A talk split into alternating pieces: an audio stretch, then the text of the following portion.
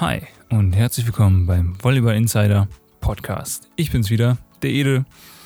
Diesmal mal mit einem ganz besonderen Gast, wie ich schätze, denn ich habe diesmal niemanden aus dem Volleyball-Business direkt, sondern einen Sportrechtsanwalt und zwar niemand Geringeres als Dr. Paul Lamberts.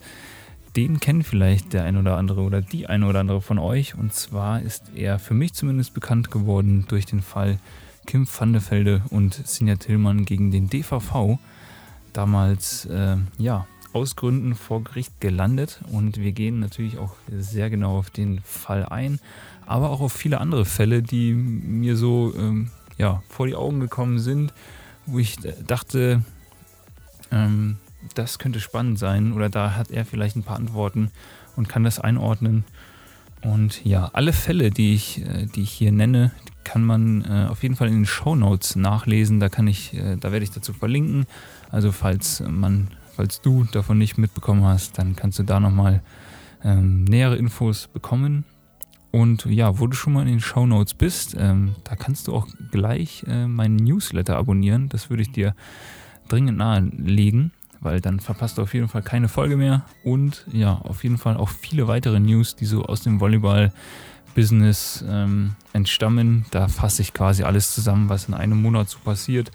Und ja, viel Spaß.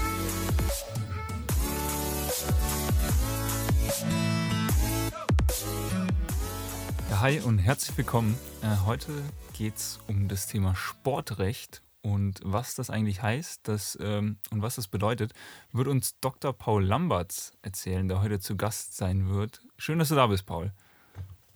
Hi Ede, vielen Dank, dass du mich äh, als Gast hast. Ja, ich habe einige ähm, spannende Fragen, hoffe ich, vorbereitet. Ich hoffe, die sind nicht jede total doof.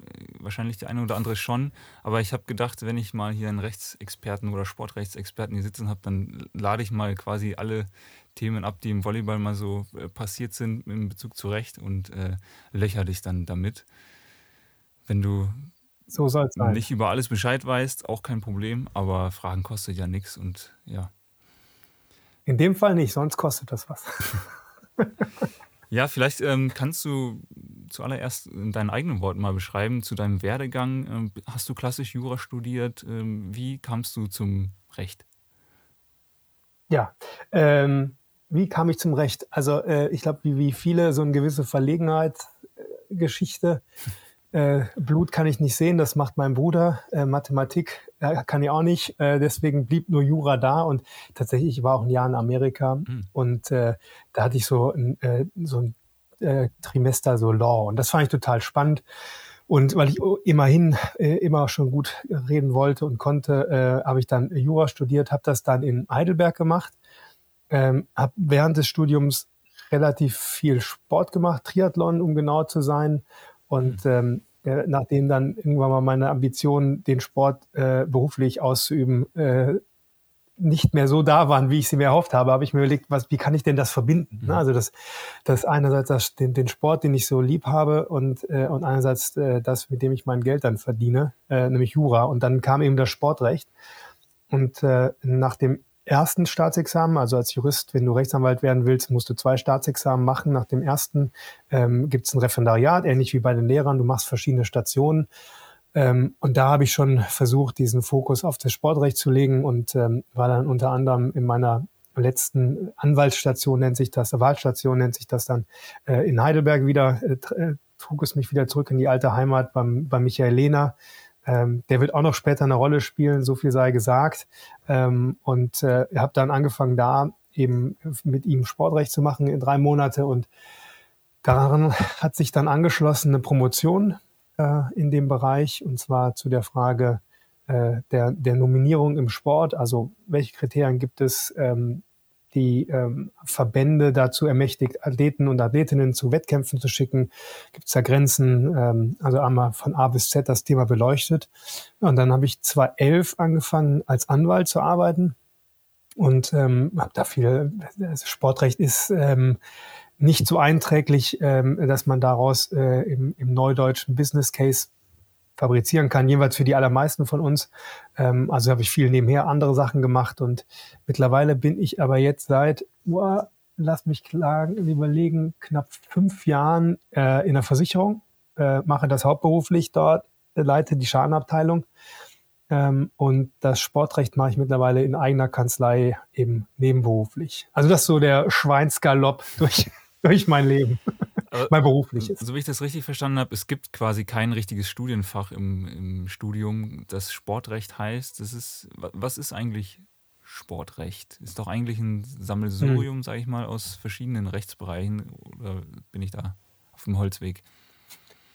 Nee, äh, bist du absolut nicht. Also ähm, man, ich stelle fest, dass das Sportrecht immer mehr auch in die universitäre Ausbildung reinkommt. Also ich äh, mhm. weiß, dass der Professor Ort äh, äh, in Köln so eine Fortbildung äh, oder so eine, das sind dann immer so Seminare, nennen sich das dann. Ne? Das ist jetzt ist kein Prüfungsfach wie jetzt Strafrecht oder, oder Zivilrecht im universitären Bereich, aber es gibt immer mehr auch ähm, die Möglichkeit für Jurastudenten, sich da so ein bisschen mal reinzuschnuppern.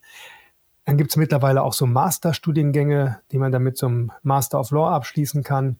Und ähm, äh, also in der Tat ist, und es gibt auch mittlerweile einen Fachanwalt. Ein Fachanwalt für Sportrecht, das ist die jüngste Edition ähm, der, der äh, bunten, illustren Reihe von Fachanwaltschaften im, äh, äh, in der Rechtsanwaltstätigkeit. Ähm, damit zeigt man nach außen, dass man ein besonders ausgewiesener Experte in dem Bereich ist. Und äh, den gibt es seit 2019. Und äh, unabhängig, also ob ich jetzt ein besonderer Experte bin, das sollen andere äh, beurteilen, aber ich trage den Titel auf jeden Fall ähm, als einer der ersten, nicht der erste, das bin ich nicht, aber einer der ersten. Also ich bin entweder zwei, drei oder vier. Das, äh, da streiten sich die Gelehrten, das wird man nicht hinbekommen. Und aber zu deiner Frage zurückkommen. Was ist Sportrecht? Ja, das ist in der Tat eine, ein, ein Sammelbecken von verschiedensten ähm, anderen Rechtsgebieten. Ähm, es ist eben nicht wie jetzt Strafrecht, wo man sagt, es ist einfach nur der, der, Stra der Staat bestraft jemanden, der über die Regeln äh, übertreten ist, sondern ja ein ganzes Sammelsurium und das macht es dann auch so schwierig zu fassen. Ich für mich habe irgendwann mal die Definition gefunden, zu sagen, Sportrecht ist für mich alle, ist dann Sportrecht, wenn einer der Beteiligten mit dem Sport was zu tun hat. Also okay. ähm, ich, ich, sehe deinen verwunderten Blick. Äh, ich, ich versuche dich abzuholen. ähm, und zwar äh, nehmen wir mal einen Sponsoring-Vertrag. Ja, mhm. ähm, also das Basketballteam oder, oder Volleyballteam wird jetzt gesponsert. Ähm, dann ist die, die, das Recht, was dahinter steckt, oder die Rechtsfragen sind eben Fragen des Sponsoringrechts. Äh, die stellen sich aber fast auch gleich laufend, ob ich jetzt eine Theaterhalle sponsere, sponsor oder den ähm, Gesangsverein um die Ecke. Also die, die, das, das rechtliche Aufbau ist immer das gleiche, nur im Prinzip hier kommen bisschen Besonderheiten rein, wegen möglicherweise äh, Vorgaben vom Verband, wegen mhm. ähm, verschiedenen äh, Regeln. Ne? Klassisch Sportrecht wird's dann äh, Doping zum Beispiel. Mhm. Äh, Nominierungsfragen sind wirklich klassisches Sportrecht. Ähm, Arbeitsrecht haben wir immer wieder so, ähm, so Anwendungen. Jetzt haben wir gerade ähm, ein Thema äh, mit einem Mainzer Spieler El Ghazi, der sich ähm, hinsichtlich des äh, Hamas-Angriffskrieges ähm, etwas äh, zweifelhaft geäußert hat und Mainz ihn jetzt äh, fristlos gekündigt hat. Deswegen mhm. ähm, ist das jetzt Sportrecht oder ist das Arbeitsrecht? Also ne, mhm. nur weil der Fußballer ist, macht es das zum Sportrecht. Also äh, am Ende kannst du es so breit und oder so eng fassen, wie du es gerne möchtest. Mhm.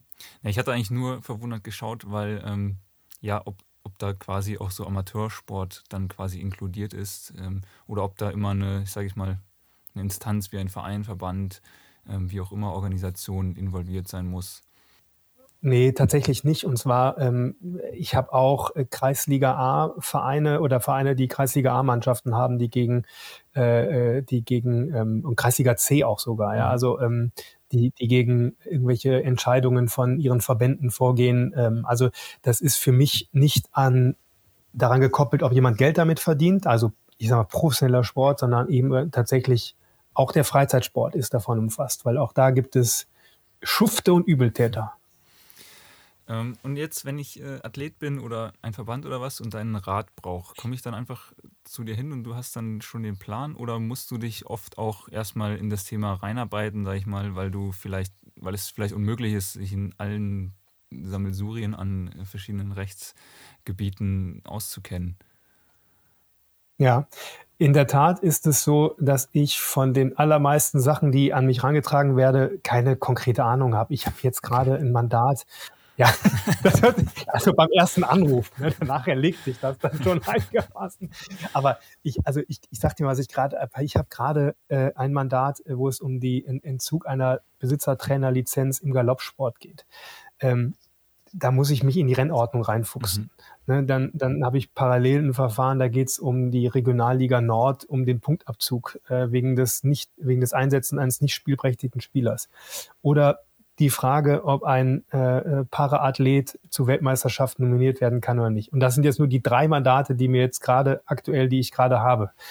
Du kannst dir vorstellen, da kann ich nicht überall rein, mhm. was man aber, und das ist natürlich grundsätzlich für, für das Recht, man oder für die Rechtsanwaltstätigkeit, man kriegt über die Jahre so ein, so ein Skillset. So, man, man fragt, man hinterfragt die Mandanten, ähm, die kommen ja mit wann gehe ich denn zum Anwalt? Vielleicht fange ich mal so an. Das ist ja in der Regel dann, wenn ich denke, ich komme nicht mehr weiter mit den mir eigenen Mitteln. Ne? Wenn irgendwie, keine Ahnung, der Verband das dritte Mal gesagt hat, nein, oder ich gesperrt worden bin oder mir äh, irgendeine Strafe aufgebrummt worden in, äh, ist, dann komme ich ja zum Anwalt. Also es, es, brennt schon und, und man ist schon emotional total attached zu diesem Verfahren und ähm, und, und es ist halt wie immer so, man selber ist der schlechteste Anwalt für sich. Man braucht immer so eine objektive Stimme. Und das bieten wir Rechtsanwälte dann an, mhm. dass man einfach mal nochmal natürlich als Parteivertreter, klar, aber auch mal die Position und die Vorstellung des Mandanten äh, kritisch hinterfragt. Ne? Und ähm, also das normale Gespräch ist dann, hallo, mein Name ist Herr XY oder Frau XY, das ist mein Anliegen und dann reden wir und dann gucken wir, wie, wie wir das, also es entwickelt sich, ne, so, ein, so ein Verfahren. Okay. Ähm, ist ja wahrscheinlich dann auch eine Schwierigkeit oder eine Hürde, ich sag mal, wenn es auch um internationale Verbände oder sowas geht, ähm, herauszufinden, wo man seine Klage einreicht. Also gibt es ja verschiedene Wege äh, vor Gericht oder vielleicht auch mit dem Verband selber. Absolut, ja. Also es ist tatsächlich vielleicht eine der Besonderheiten im Sport, und jetzt habe ich ja gerade gesagt, es gibt kein Sportrecht, vielleicht gibt es dann doch, vielleicht kommen wir am Ende des Podcasts doch zum Ergebnis, dass es doch Sportrecht gibt. Ähm, aber in der Tat, das ist eine Besonderheit. Ähm, und zwar, weil äh, die Beziehungen zwischen den einzelnen Beteiligten im Sport ähm, teilweise sehr kompliziert sind. Und teilweise ist das so, dass man sagt, naja, äh, ja, aber der so und so gibt ja immer die Lizenz aus. Und dann guckt man sich mal den Lizenzvertrag an und dann stellt man fest, nein, das, der macht das ja gar nicht, sondern das macht eigentlich jemand anders. Dann ist es mal eine GmbH und mal ist es ein eingetragener Verein. Also es ist diese Verschachtelung in, in diesem Bereich ist führt dazu, dass man sich schon mal genau überlegen muss, wen man verklagen muss und wer auch sein Mandant ist. Das ist manchmal auch nicht ganz so klar. ähm, und, und genau, und auch das, was du angesprochen hast, diese Frage, wenn ich gerichtlich vorgehe, was mache ich dann? Gehe ich zuerst zum Verbandsgericht? Gehe ich zu einem Schiedsgericht? Gehe ich zu einem ordentlichen Gericht? Wo klage ich? Das sind also alles Fragen, ähm, die man, äh, die man über die Jahre so in seinem Baukasten hat. Die holt man dann raus und arbeitet die so einzeln ab. Ne? Was mache ich eine einstweilige Verfügung? Also versuche ich im Prinzip möglich schnell zu meinem äh, zum Ergebnis zu kommen. Also das sind so ich frage mal auf doof, kann man da auch was falsch machen? Und dann sagt so der eine Verbandsgericht, äh, nee, ist gar nicht unser Thema, geh mal sonst wohin? Zu einem anderen Gericht? Oder? Äh, ja, das kann man.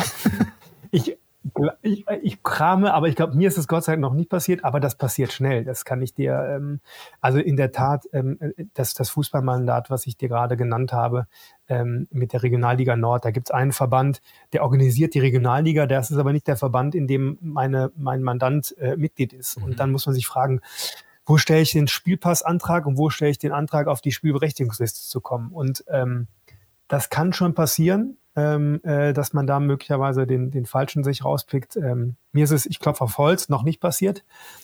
Ähm, das ist dann eher ein bisschen peinlich vielleicht.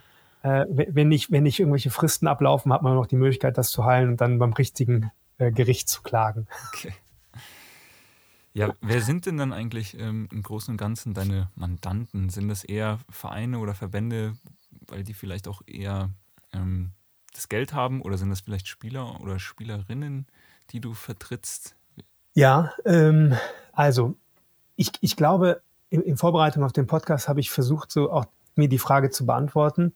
Ähm, ich, ich glaube, das ich bin eher ein Anwalt, der gegen die großen Verbände und, und äh, Institutionen im Sport mandatiert wird. Das ist so ein, hm, ich weiß nicht, woran es liegt. Ähm, vielleicht, weil ich auch meistens ein Herz habe für die, für die armen, kleinen und Entrechteten und Schwachen, genau. Ähm, aber es ist im Prinzip so, dass, ähm, ja, dass ich in der Regel mandatiert werde gegen große, also gegen Landesverbände, Bundesverbände, äh, internationale Verbände. Wer sind dann meine Mandanten? Teilweise eben auch Landesverbände, die gegen den Bundesverband vorgehen oder eben kleine Vereine, die gegen den Landesverband vorgehen. Ich habe also so eine bunte Mischung, ähm, aber in der Regel relativ selten aus Seiten des Inanspruchgenommenen. Also ich bin immer eher der, der von denen mandatiert wird, die in Anspruch genommen werden. Ne, das sind dann also die Athletinnen und Athleten, ähm, dann die, die Vereine, mhm. die Sponsoren. Ja, das ist so. Aber ist jetzt nicht so, dass wenn jetzt mal ein großer, sage ich mal, anklopfen würde, um, um gegen die Kleinen zu kämpfen, du dann sagen würdest, nee, mache ich nicht? Oder was heißt mandatiert äh, angefragt werden quasi, oder? Genau, genau. Ja, mandatiert heißt, heißt ja genau, beauftragt werden. Ähm, ähm, würde ich Nein sagen, wenn jetzt die große FIFA kommen würde und gegen den kleinen, ich weiß nicht, wer SV Wilhelmshaven, da gab es mal so ein Verfahren. Äh, ganz ehrlich würde ich nicht Nein sagen, da würde ich die auch vertreten. Das wäre mir, ähm, solange es fair ist, ja, ähm, äh, würde ich es machen. Hat sich bis jetzt nur so. Es gibt ja, also das kommt ja, ich, deine Frage zielt ja auch mal in, in so ein bisschen so Berufsethos, Berufsvorstellung von Anwälten, kämpft man immer nur für die Sache, für die man persönlich auch einsteht. Ähm, ich sag mal, extrem wird's im, im Strafrecht, ne, wenn ich dann überlegen muss, ob ich einen Mörder oder Kinderschänder vertrete. Da gibt's genug Kolleginnen und Kollegen, die eben sagen, das mache ich, da habe ich gar kein Problem mit. Ich bin Organ der Rechtspflege und, und verteidige eben auch diese Menschen, die brauchen auch eine ordnungsgemäße Verteidigung. Ich an, beantworte die Frage direkt gleich salomonisch. Äh, da ich nicht im Strafrecht bin, stellt sich die Frage für mich nicht. Ja. Ähm, mhm.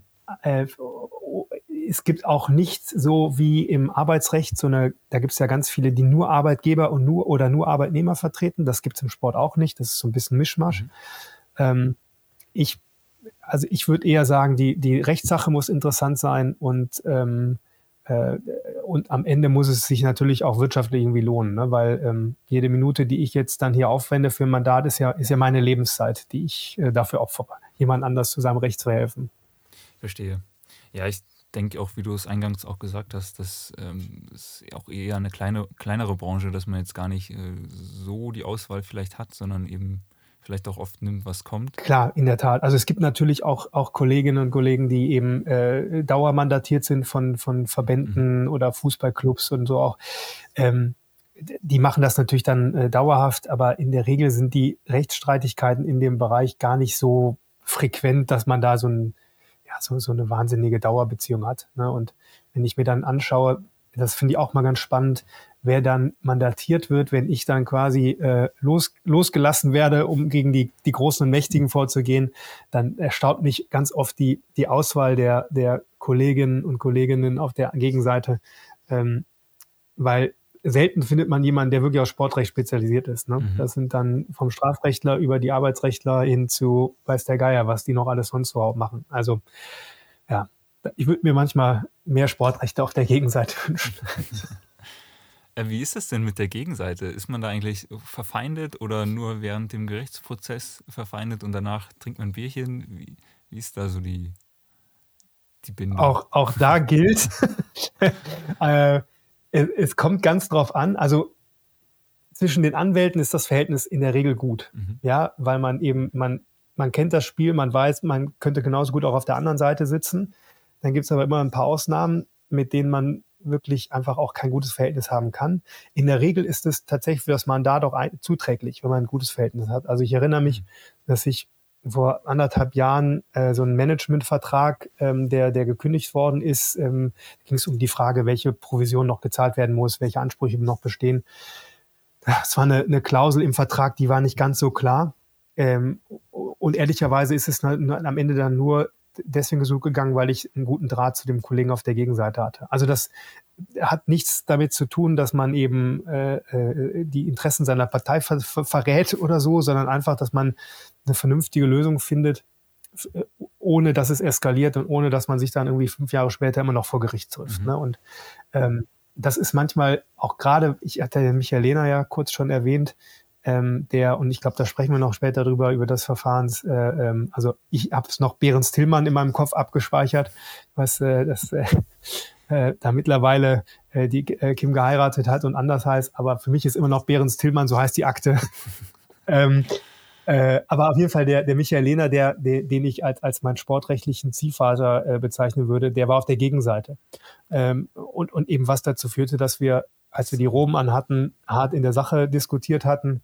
Ähm, aber als wir dann rausgegangen sind, über unsere letzten Radfahrten und äh, über anderen Krimskrams gesprochen haben. Na, also das, das geht auch. Und, und dann mit den Mandanten, mit der Gegenseite, ist es dann tatsächlich schwierig oder andersrum, wir wenn, wenn ein Anwalt drin ist, dann ist es mir standesrechtlich verboten, direkt mit dem, mit dem gegnerischen, mit der, mit dem Mandanten auf der anderen Seite direkt zu sprechen. Also es muss immer die Kommunikation so. über den Anwalt mhm. gehen.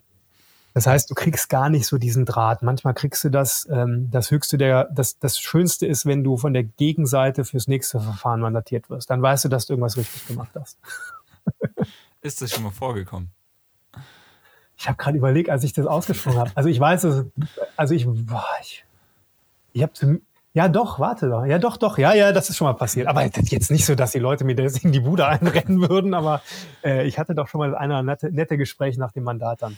Ja, cool. Ja, ich, meine nächste Frage wäre nämlich gewesen, ob du schon mal gegen einen Freund äh, quasi an, angekämpft hast. Ich wusste gar nicht, dass es auch bei diesem Fall ähm, äh, eben der Fall war. Ähm, ich wäre jetzt ja. nämlich langsam auch in konkrete Fälle übergegangen, denn ähm, ja. ja. du sitzt auch heute hier, muss ich zugeben, weil ähm, mir dein Name äh, bezüglich dieses Falles ähm, unter die Augen gekommen sind und ich habe es mal notiert und dachte, irgendwann ähm, lädst du ihn mal ein. Ähm, aber zu, zunächst mal vorweg, hast du denn eigentlich irgendeine äh, Verbindung zu Volleyball, außer jetzt äh, speziell zu diesem Fall? Außer dass ich in Amerika mal in der Kirchenvolleyball-Liga gespielt habe. Ja, außer, äh, das. außer das, nein. Okay. Ja, doch, warte mal, ich habe es ja doch vor dem Verfahren, das stimmt ja gar nicht. Ich habe doch den Jungs von der Beachliga ein bisschen geholfen beim, beim Aufsetzen ah. der, äh, ihrer Beachliga-Idee. also ja, doch, ich bin so langsam in diese Szene so reingerutscht. Ja. Wenn du mich jetzt aber fragst, wer Tabellenführer der ersten Bundesliga ist, da kann ich dir da noch nicht mal sagen. immer Berlin sagen, da ist im Zweifel 99 äh, Prozent richtig. Dann mach mal einen also Cut und frag mich das, dann sage ich Berlin. ja, aber nein, also mit dem Sport selber hatte ich jetzt vertieft nichts zu tun. Nein.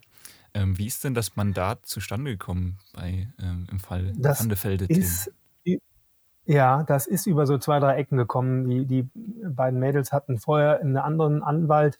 Wie das Mandat dahin gekommen ist, weiß ich nicht. Und, und wie das dann so ist, äh, äh, wenn, wenn das ein guter, wenn das Kollegen sind, die verstehen recht schnell, wann, wann im Prinzip es äh, außerhalb ihrer Komfortzone ist. Und das, finde ich, zeichnet gute Anwälte aus, die dann auch klar sagen, pass auf, ich kann jetzt mal einen bösen Brief schreiben, das kriege ich schon hin, aber wenn es dann wirklich daran reingeht, das äh, dann einzuklagen oder das vertieft geht, das ist dann außerhalb meines Tanzbereichs.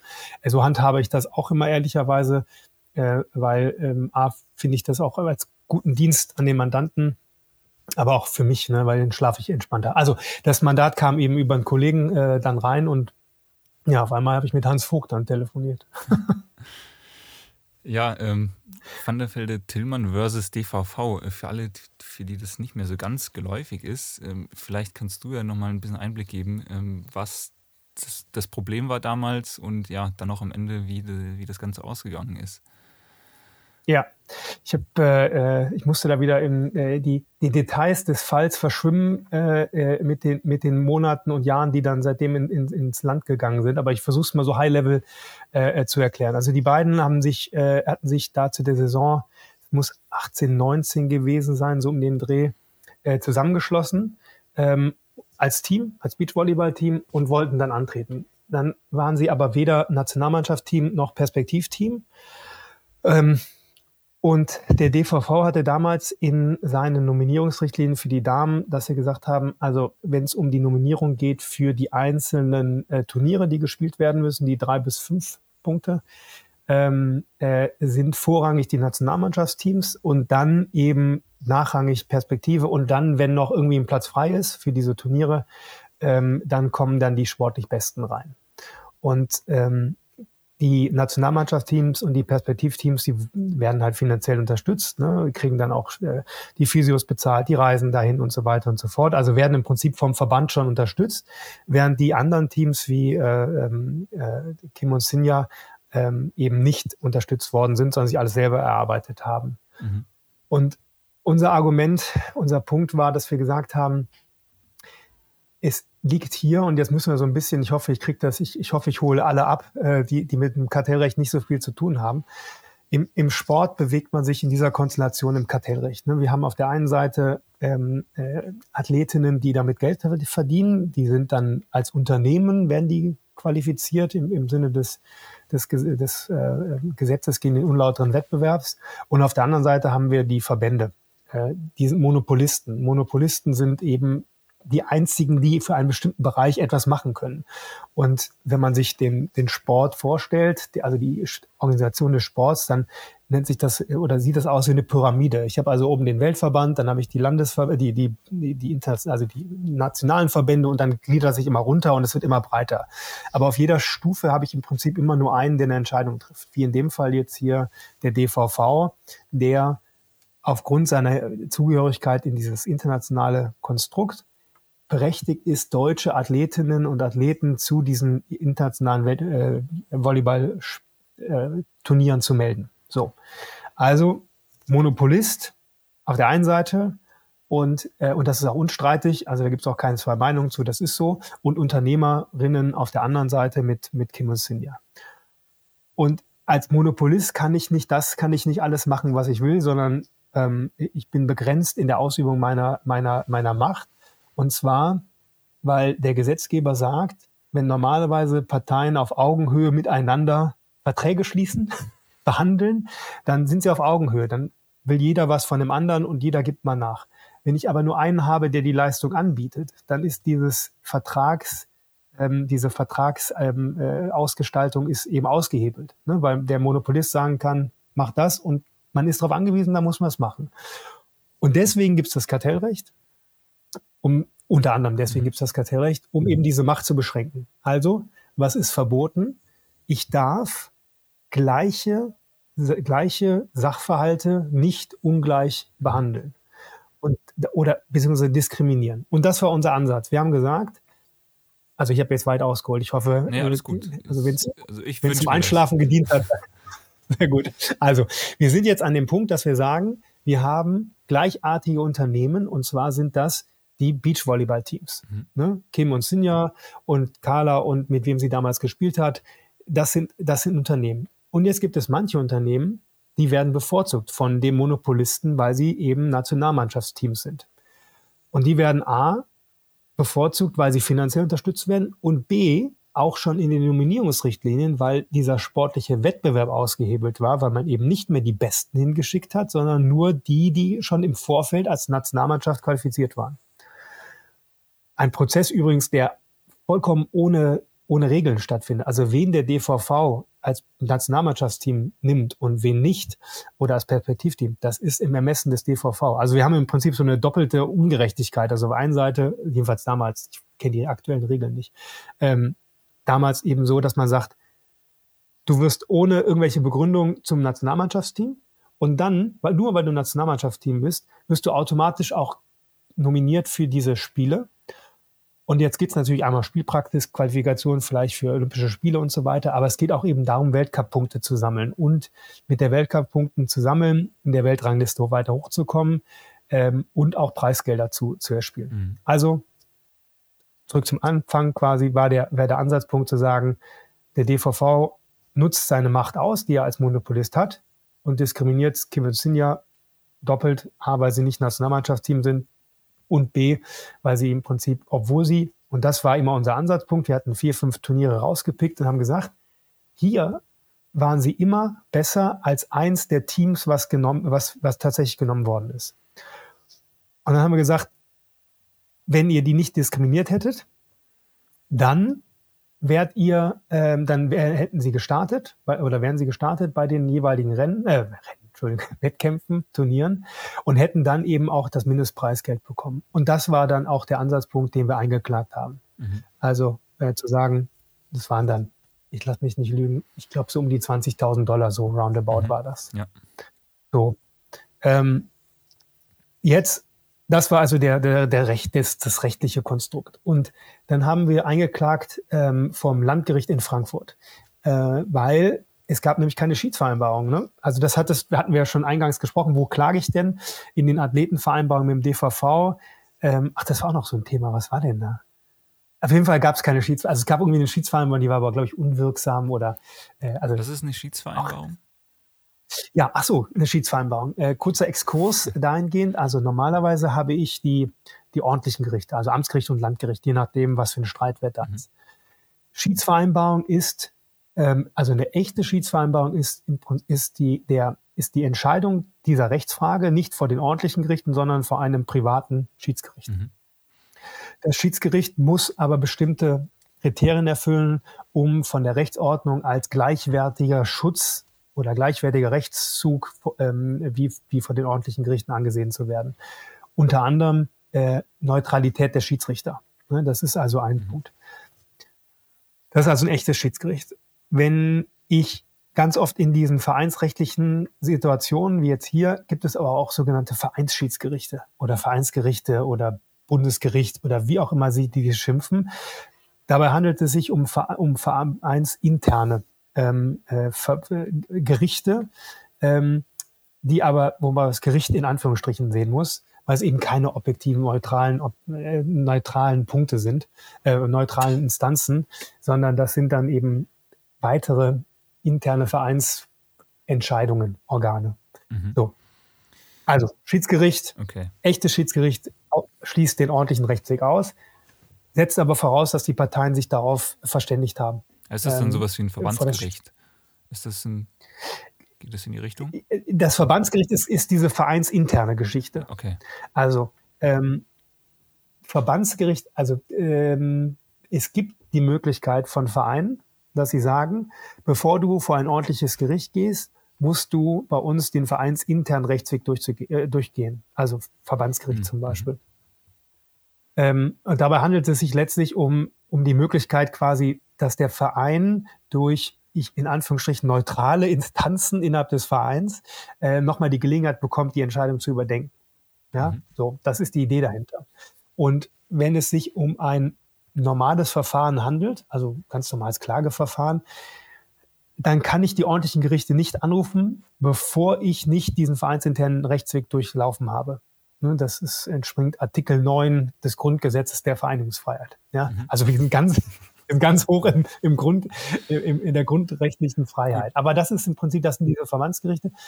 Aber das sind eben keine echten Schiedsgerichte, weil nämlich die Schiedsrichter von vornherein feststehen. Ne, das sind dann irgendwelche Ehrenamtler, die dann für eine gewisse Zeit lang ähm, eben äh, da ähm, ja, Recht sprechen. Ja, aber gegen diese Entscheidung kann ich immer noch vor die ordentlichen Gerichte gehen.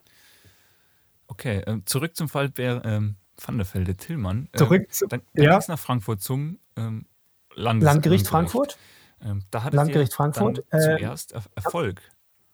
Richtig? Ja, haben wir, haben, wir, äh, haben wir gewonnen, was uns natürlich sehr gefreut hat. Ähm, das Urteil war natürlich grandios, ja.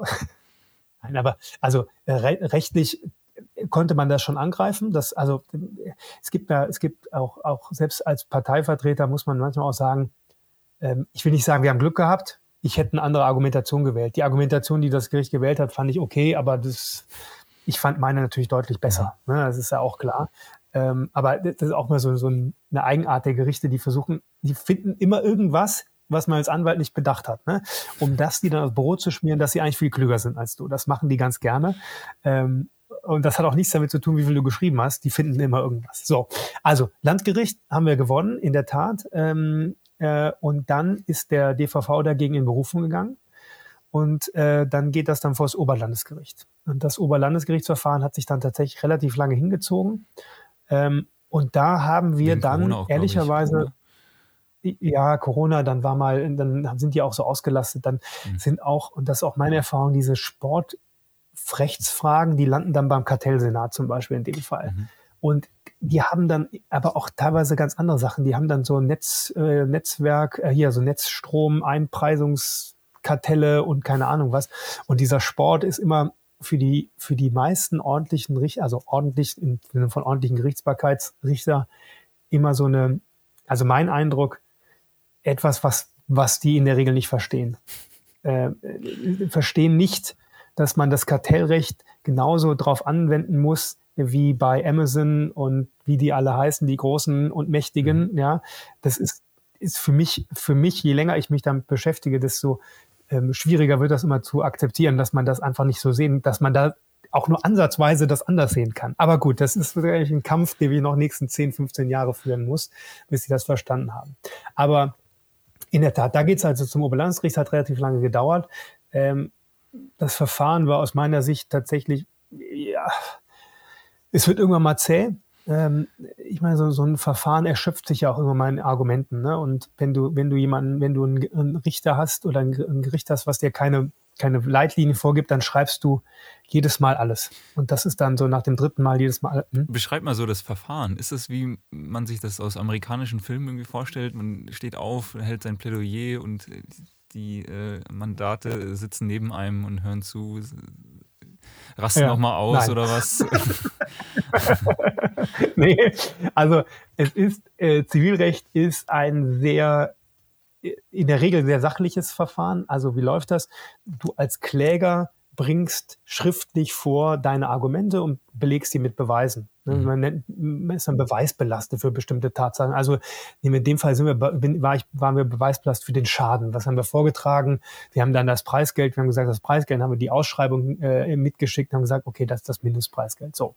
Dann kriegt der Gegner diese Klage und erwidert dann darauf und sagt, das ist ja alles Quatsch und äh, das ist, stimmt ja gar nicht und überhaupt, ihr habt ja gar keine Ahnung. So.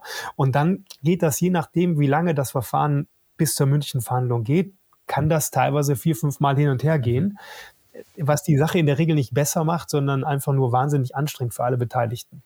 Ähm, dann gibt es eine mündliche Verhandlung. Da sitzt man als Rechtsanwalt in aller Regel alleine. Und vielleicht ist das auch noch so eine Besonderheit in den Verfahren hier. Ähm, die beiden, ähm, also Kim und Sinja, waren nie vor Gericht. Ja, mhm. ähm, das ähm, halte ich immer noch auch in der Retrospektive für die beste Art. Man muss sich ja vorstellen, die beiden waren ja im laufenden Wettkampfbetrieb. Ne? Also ähm, die sollten trainieren, die sollten sich damit nicht, mhm. nicht befassen. Ne? Die haben als Profisportler hast du genug auf dem, auf dem, äh, auf der, auf der Mattscheibe sozusagen, als sich dann noch damit auseinanderzusetzen. Geschweige denn von, äh, wo die beiden wohnen, dann nach Frankfurt herunterzufahren, sich da hinzusetzen. Äh, und das ist ja auch alles emotionaler Druck und Stress. Also auch in der Regel ist es so, wenn ich Athleten vertrete, spreche ich äh, eigentlich fast ausschließlich mit den Managern oder Trainern. Äh, ganz selten mit den Athleten, weil die eben, die sollen das machen, was sie machen, nämlich Sport. Ja, und das Team um sie herum ist dann das Team, was sie äh, unterstützt und, und ihnen wirklich auch nur die Sachen gibt, die sie entscheiden müssen. Mhm. Ja, klar, so ein Schriftsatz. Nur, aber weißt du, wenn ich dann einem Athleten äh, einen 30-seitigen Schriftsatz zum Kartellrecht vorlege, dann würde es mich jetzt, wäre ich jetzt nicht böse, wenn er sagen würde, du Paul, ganz ehrlich, ich vertraue dir, haus einfach raus, ja. Ähm, und ähm, also die beiden waren nicht da. Also in der Regel nochmal mündliche Verhandlungen, da sitzt man da als Anwalt in seiner Robe und sitzt dann vor ein bis drei Richtern. War denn der, jemand vom DVV und, und, da? Ähm, ja, aber bitte, also ich glaube, der Sportdirektor war da. Ja. Ja. Der damalige. Ja, der Sportdirektor. Ja, der damalige. Mhm. Mhm, der, genau. Der damalige Sportdirektor war da. Äh, ja, ich meine bei beiden Verhandlungen sogar. Wir hatten ja zwei, einmal vom Landgericht und einmal vom Oberlandesgericht. Ähm, aber es ist relativ unspektakulär. Okay. Ähm, wie ist es denn ja, ausgegangen dann eigentlich? Ja, dann haben wir äh, in der zweiten Instanz leider verloren. Ähm, und zwar, weil ich, auch das fand ich ehrlicherweise an, an vielen Punkten, also ich, es geht, es geht los mit, ähm, mit damit mit dem Sachvortrag des Verbandes, die gesagt haben, sie hätten vor jeder einzelnen Nominierung eine Ermessensentscheidung getroffen. Warum eben Kim und Sinja nicht, aber dafür die anderen und so weiter. Also das ist gar nicht, so hatte ich das verstanden, gar nicht wegen der Nominierungsrichtlinie, sondern einfach aus sportlichen Gründen. Also dann ging es auch los mit, die beiden seien ja Abwehrspieler und deswegen seien sie schon gar kein gutes Team und so. Also auf dem, auf diesem sportlichen Niveau. Und das wurde eben vorgetragen und ich habe das, das ist so ein, so ein Fachbegriff mit Nichtwissen bestritten. Das bedeutet, ähm, der Verband ist beweisbelastet dafür, dass er bestimmte Sachen gemacht hat, also eine Ermessensentscheidung getroffen hat.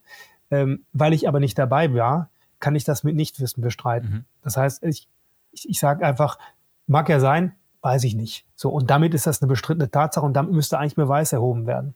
Und der gesamte Vortrag des Verbandes war im Prinzip so, dass ich mit Nichtwissen bestreiten konnte, nach meiner Rechtsauffassung das Gericht aber dann am Ende so getan hat, als wäre es unstreitiger Sachverhalt und das dann eben zugrunde gelegt hat. Und ähm, das sind so Themen, auch, auch, auch so Sachen wie, ähm, die haben halt gesagt, naja, bei dem ersten Turnier mag das vielleicht so gewesen sein, dass sie da hätten nominiert werden müssen, aber beim zweiten war ja die Weltrangliste eine andere und deswegen war ja auch gar nicht klar, ob sie dann hätten nominiert werden müssen und so weiter. Also ähm, sie haben sich dann irgendwie, es ist, ich sag mal, nicht einfach gemacht, aber sie haben halt abgeschmiert, die ganze Sache. Und das, was ich tatsächlich dem Senat ähm, äh, äh, vorwerfe, also sie können ja mal andere Rechtsauffassungen haben, das ist ja in Ordnung, das lernt man als Jurist irgendwann mal andere Rechtsauffassungen auszuhalten. Aber sie haben die Revision nicht zugelassen. Ähm, und, und die Revision ist ein, ein weiteres, ein weiterer Instanzenzug. Und zwar ähm, ist das die Frage, ähm, dass der Bundesgerichtshof in dem Fall, wenn er ähm, die Sache dann annimmt, beziehungsweise wenn die Revision zugelassen wird, wenn man die Revision dann einlegt, der beantwortet dann Rechtsfragen. Und ich fand hier waren eigentlich so schöne Rechtsfragen dahinter. Also welches Ermessen steht dem Verband zu äh, bei der Nominierung? Äh, kann, kann der Verband komplett von der besten, von der sportlichen Besten aus lese? Also kann er sagen, ne, nur weil du Nationalmannschaftsteam bist, bist du dabei, bist aber der, irgendwie die letzte Krücke ist das in Ordnung? Ne? Und wie weit geht das Ermessen bei der, beim Erstellen der Nominierungsrichtlinien? Der Senat in Frankfurt hat es aber nicht zugelassen.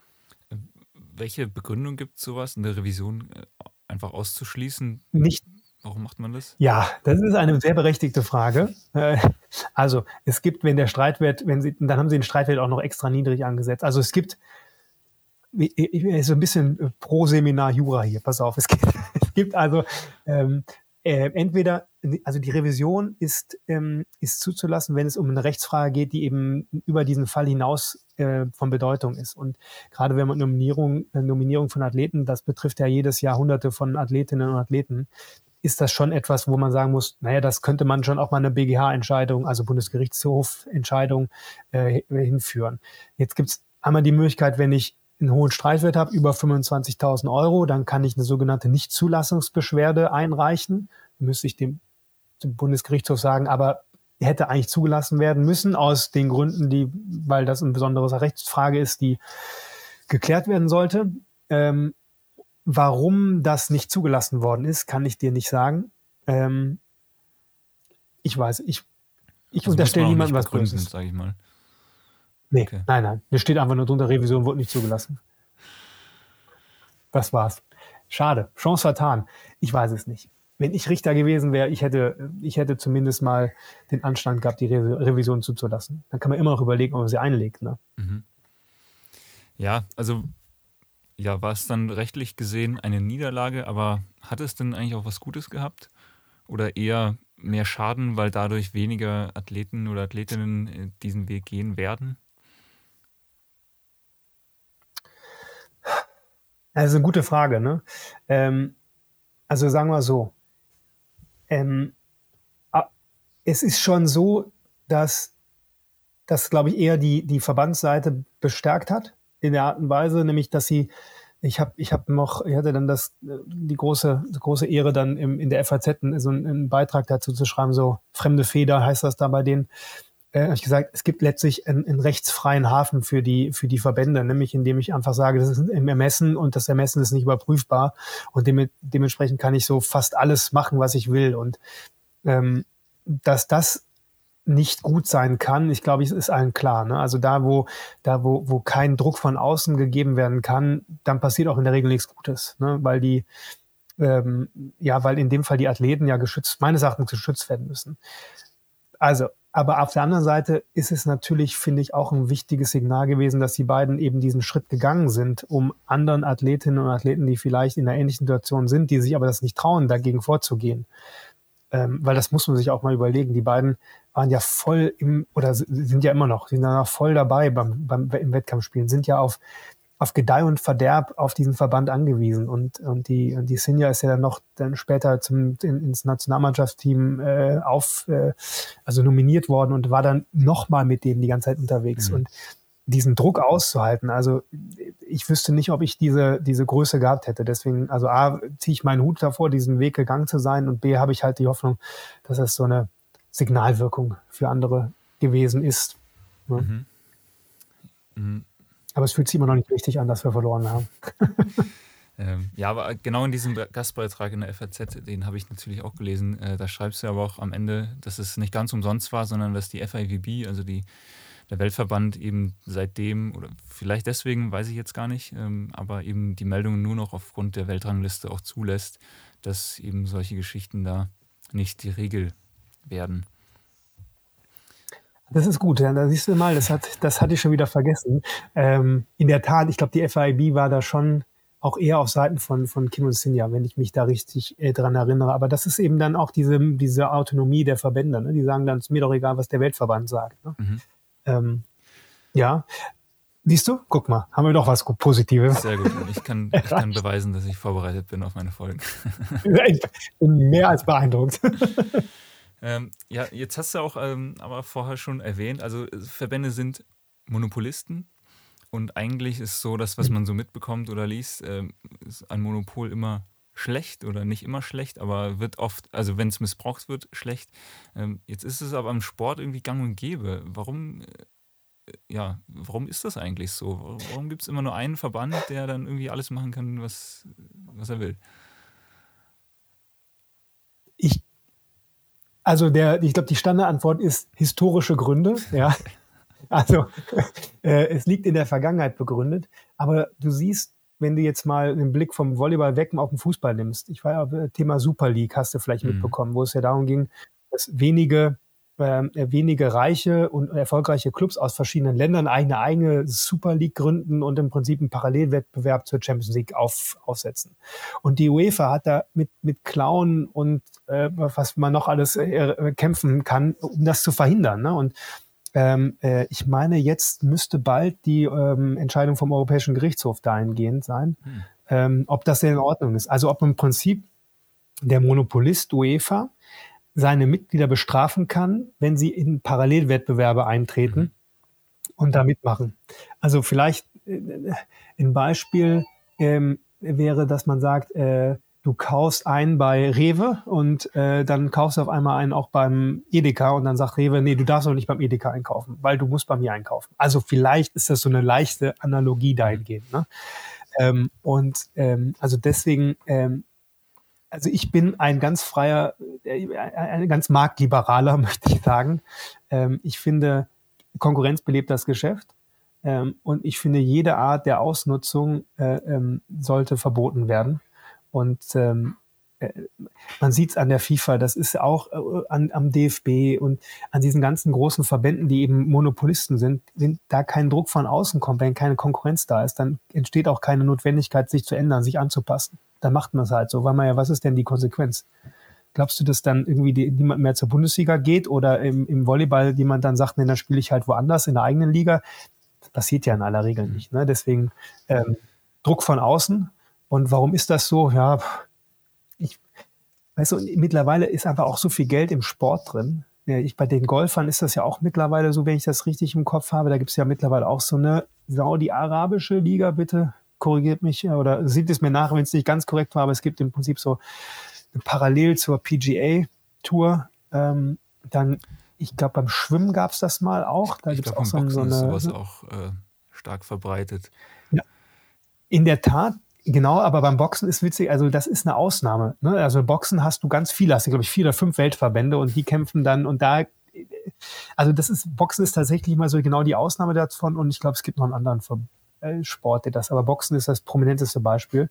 Äh, da sieht man, es funktioniert ja auch. Ne? Und, und die Leute gucken sich das trotzdem mhm. an und ähm, für, für den Außenstehenden ist ehrlicherweise, also für den Nicht-Hardcore-Fan ist für mich war es egal, ob Mike Tyson jetzt in dem, um den Gürtel kämpft oder um den anderen. Ne? Das war mir egal. Ich wollte einen guten Kampf sehen. ähm, aber in der Theorie kann theoretisch, also jeder kann einen Verband oder ja, kann einen gründen. Oder eine Liga ist ja Absolut. das ist so dieselbe. Das ist nämlich genau der Punkt. Man glaubt immer, es, nehmen wir mal, es gibt jetzt nur den DFB und nur der DFB darf die Fußball-Bundesliga machen.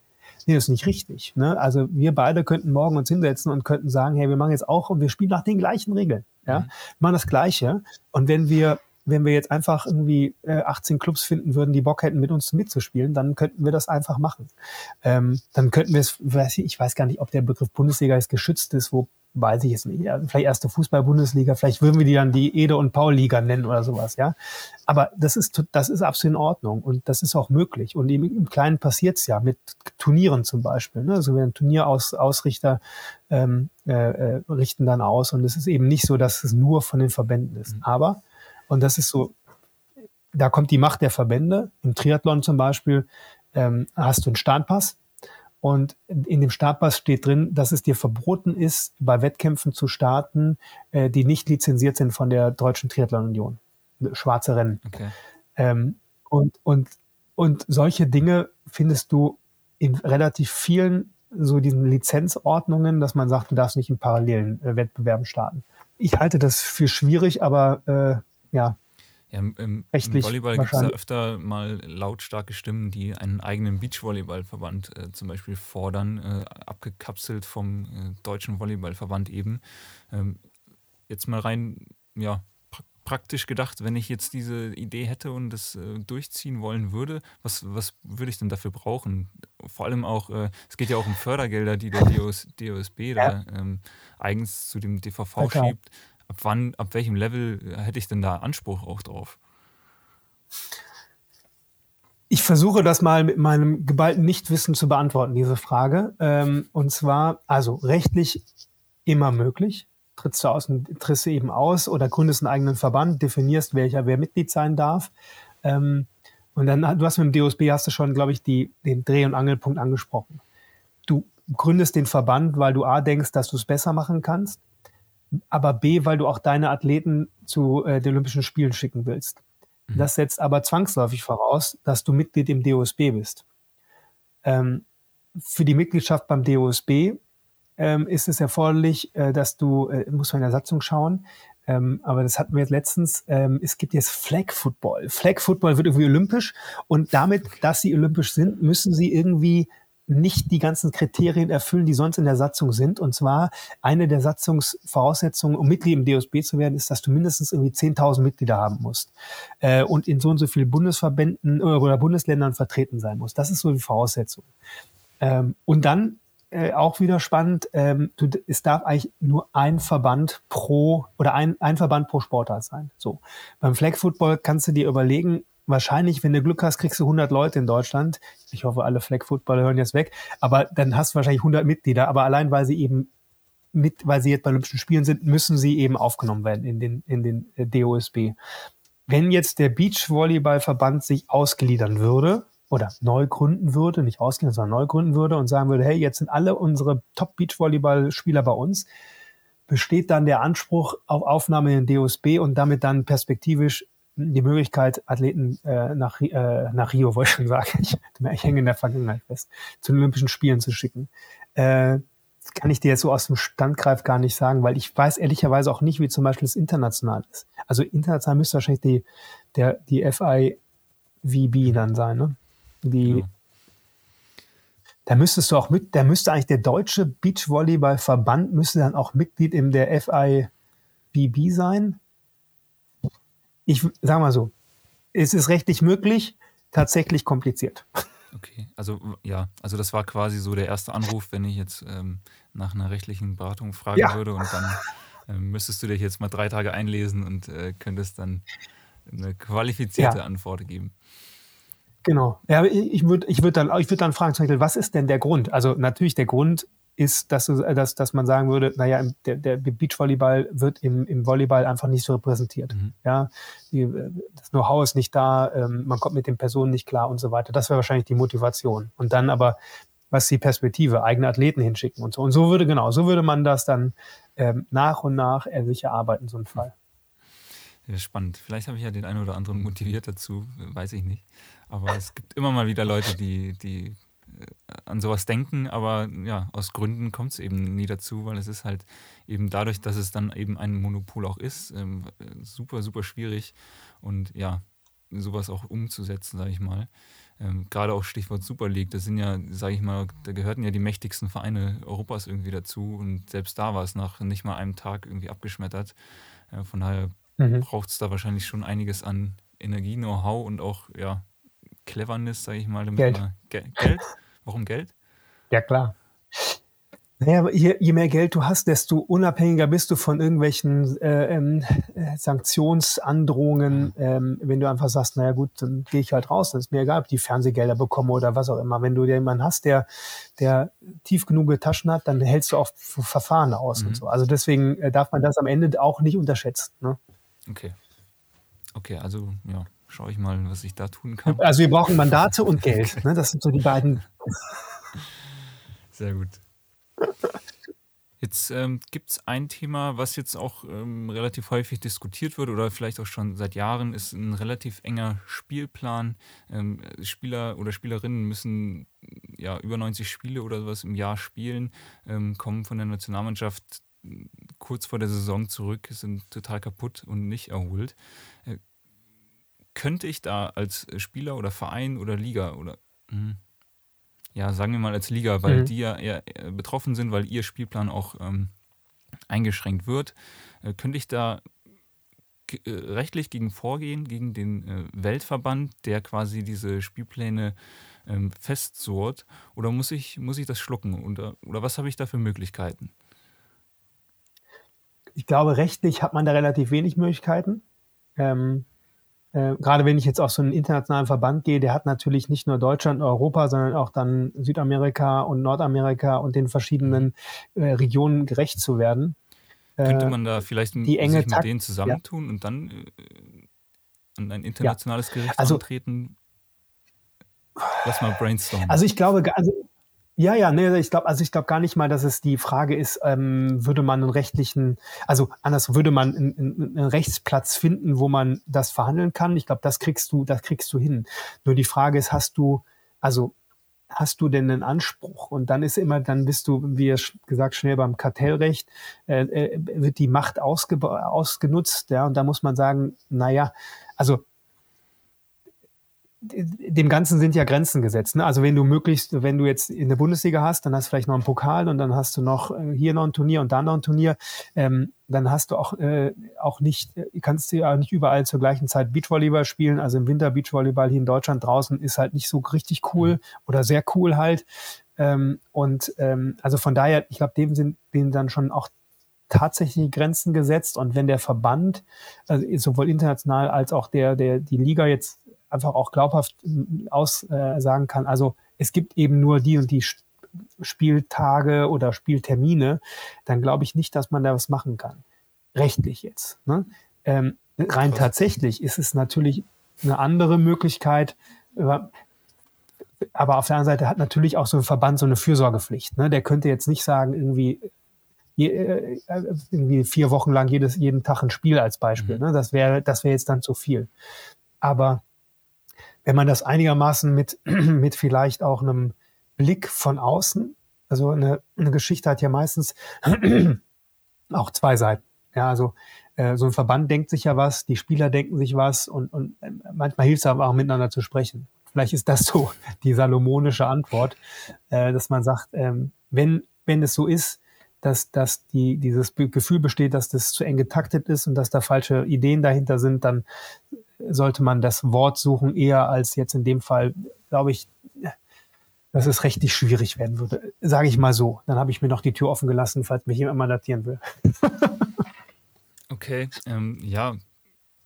ich, ich finde die Antwort ehrlich gesagt schwierig. Ich, ich bin ähm, fast geschockt, weil es hört sich für mich eben so an, dass man eigentlich, ähm, eigentlich nichts dagegen dann machen kann, zwecks Entscheidungen, die ein Verband oder Weltverband auch trifft. Ähm, außer vielleicht Erpressung, indem man sagt, ja, man nimmt da eben gar nicht teil.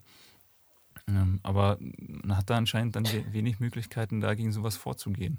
Es geht um die Frage, dass, dass, dass, dass du das ungerecht empfindest, ne? Richtig. Sehr. Ja. Äh, da, da, sagte mir mal, ähm, den Spruch habe ich mir auch gemerkt, dass Recht und Gerechtigkeit nicht immer das Gleiche sind. Okay, ja, okay, das, das hilft mir. Ja, das muss man erstmal sacken lassen. Aber in der Tat, also ähm, es ist eben, und da kommt es wieder, das ist, kann man auch vielleicht einfach auf, auf, viele andere Dinge auch sehen.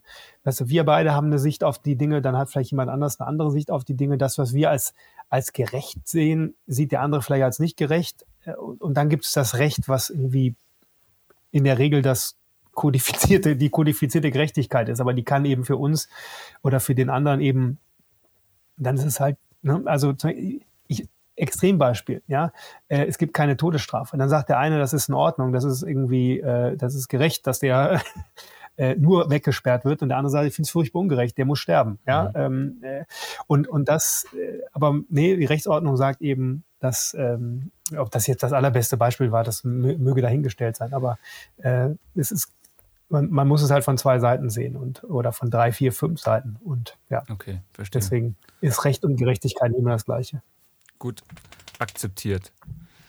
Ähm, aber kann man dann das eigentlich so zusammenfassen, dass es quasi, dass Verbände äh, quasi in einem fast in einem rechtsfreien Raum irgendwie agieren?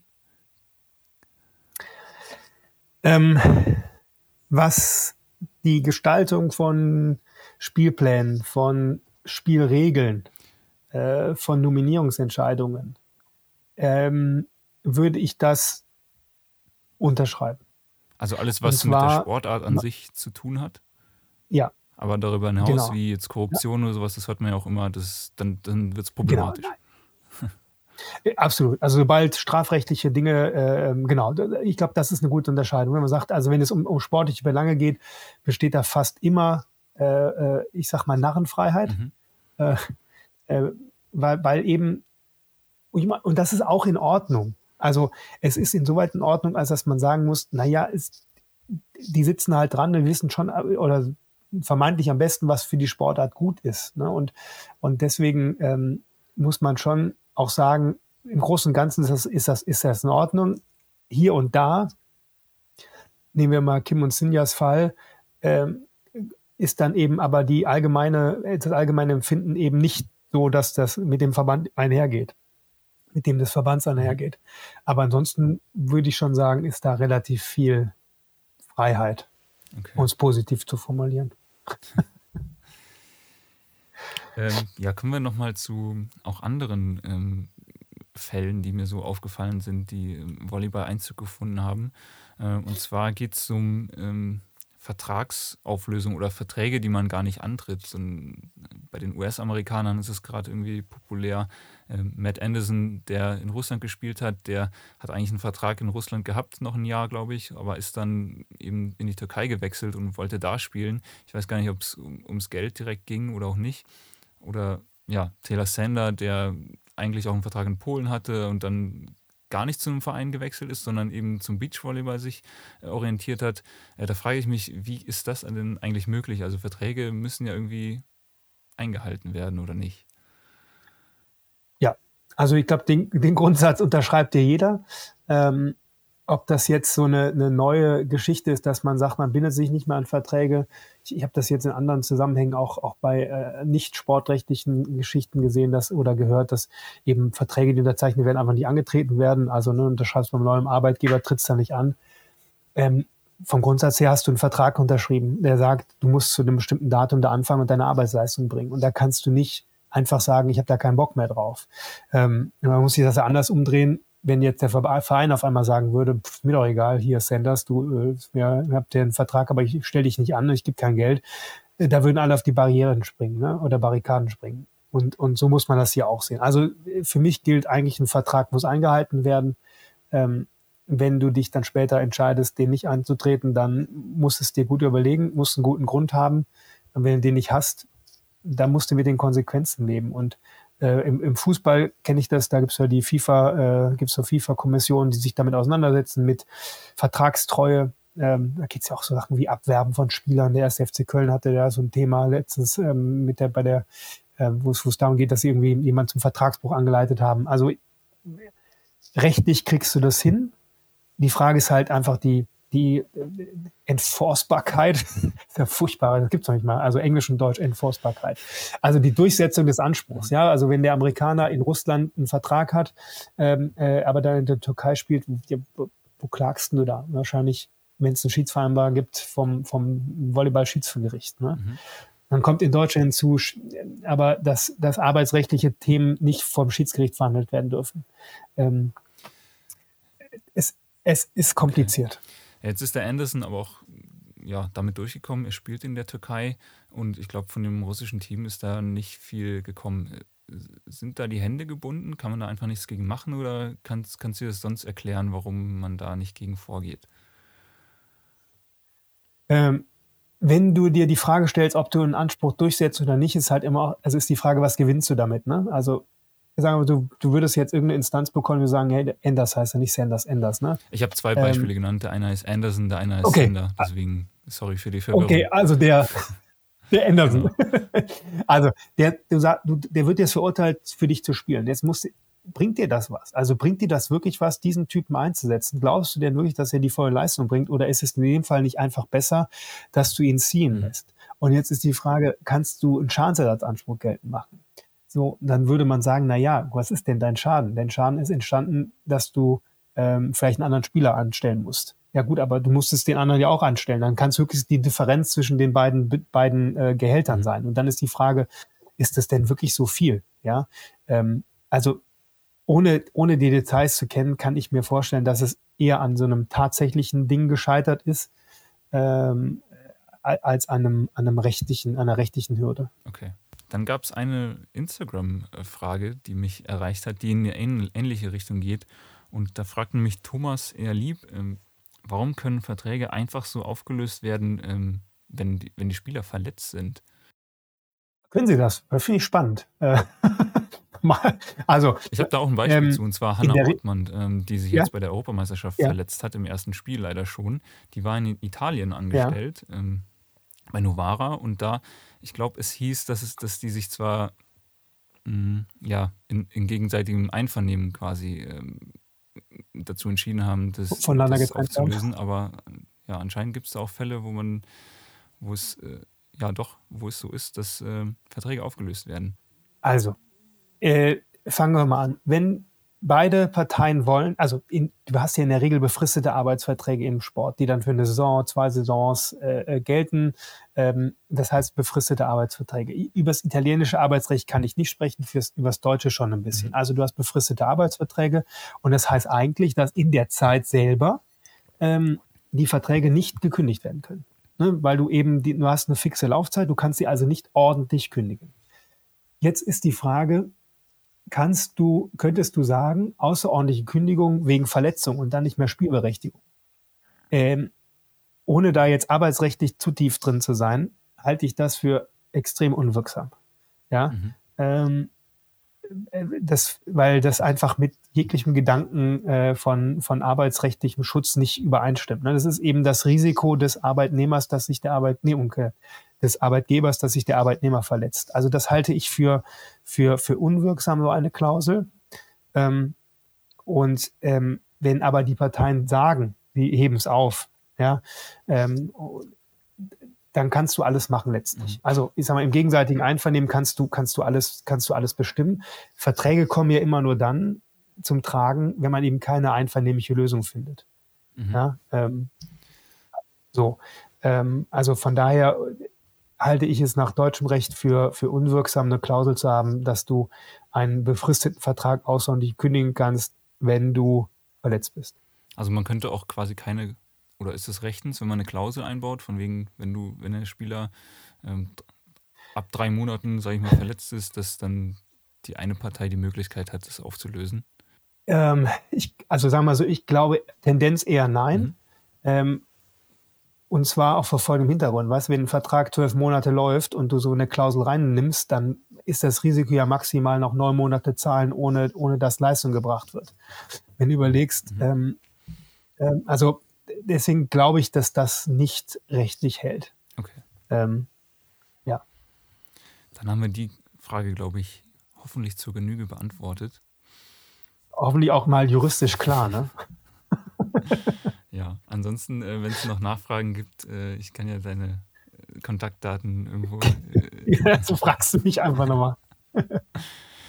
ähm, ja, ein Fall habe ich noch, ähm, auch zum Thema Meinungsfreiheit. Der geht eigentlich ziemlich genau in die Richtung, die du schon ähm, mit dem Mainzer Beispiel eigentlich ähm, ja. ange, angesprochen hast. Und zwar gibt es einen äh, brasilianischen Nationalspieler Wallace, der hat auf seinem Instagram-Account äh, eine Umfrage äh, mal gestartet, ob oder, oder wer dem, äh, ich glaube, neuen Präsidenten Lula äh, ins Gesicht schießen würde. Ist wohl, oh ich glaube, äh, er ist äh, fanatischer Bolsonaro-Fan und er wurde dann suspendiert. Ja, da habe ich mich gefragt, ist, darf, darf man den, sowas eigentlich dann, solche Spieler dann suspendieren, weil es hat mit dem Sport ja eigentlich nichts zu tun. Ähm, ist es, ja, darf man das oder nicht? Also nee, äh, auch, auch hier muss ich halt den Disclaimer, wir tun mal so, als wäre der Brasilianer in Deutschland angestellt äh, und, und würde das mhm. so machen. Da fühle ich mich deutlich sicherer. Also, äh, Meinungsfreiheit, ein Riesenthema.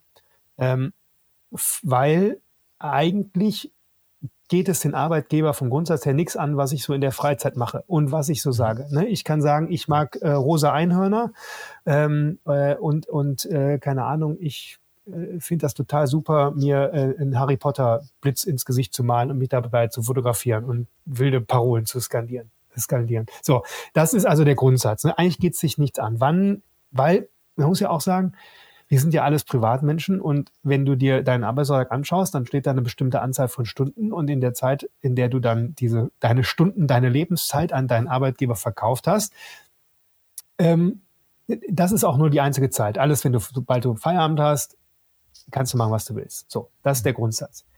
Ich kann aber, wenn ich aber anfange zu sagen, zum Beispiel, boah, die Produkte von, ich arbeite bei McDonalds zum Beispiel und sage, hey, die Produkte von McDonalds sind total doof, ja, ähm, dann ist aber diese Meinungsäußerung, die, die strahlt dann schon auch in dein, in dein Arbeitsverhältnis mhm. rein. Also da könnte man schon sagen, das ist nicht in Ordnung. Dein Beispiel ist ein anderes. Das ein, dein Beispiel geht in Richtung, auch Meinungsfreiheit, aber hier sagt man, wenn die Grenze der Strafbarkeit überschritten ist. Mhm. Und das dürfte eigentlich, das ist jetzt vielleicht, ich bin jetzt wie gesagt kein Strafrechter, aber sowas wie, keine Ahnung, Aufrufen zur Straftaten oder ich weiß es nicht, oder äh, Anstachelung, ich kenne ich bin ja zwölf Jahre her, dass ich mich mit Strafrecht beschäftigt habe, aber das geht schon ziemlich, ziemlich weit in diese Richtung rein, ja. Ähm, wo ist, wo ist sicherlich ähm, grenzwertig oder wo, wo man sagt, das dürfte noch von der Meinungsfreiheit gedeckt sein, sind eben äh, ähm, Aussagen äh, ähm, zu, ja, zu, äh, ich finde Angela Merkel, Angela Merkel total toll und Olaf Scholz ist doof, sowas, ne? Das so harmlose Meinungsäußerung, da dürfte ich sicherlich nicht machen.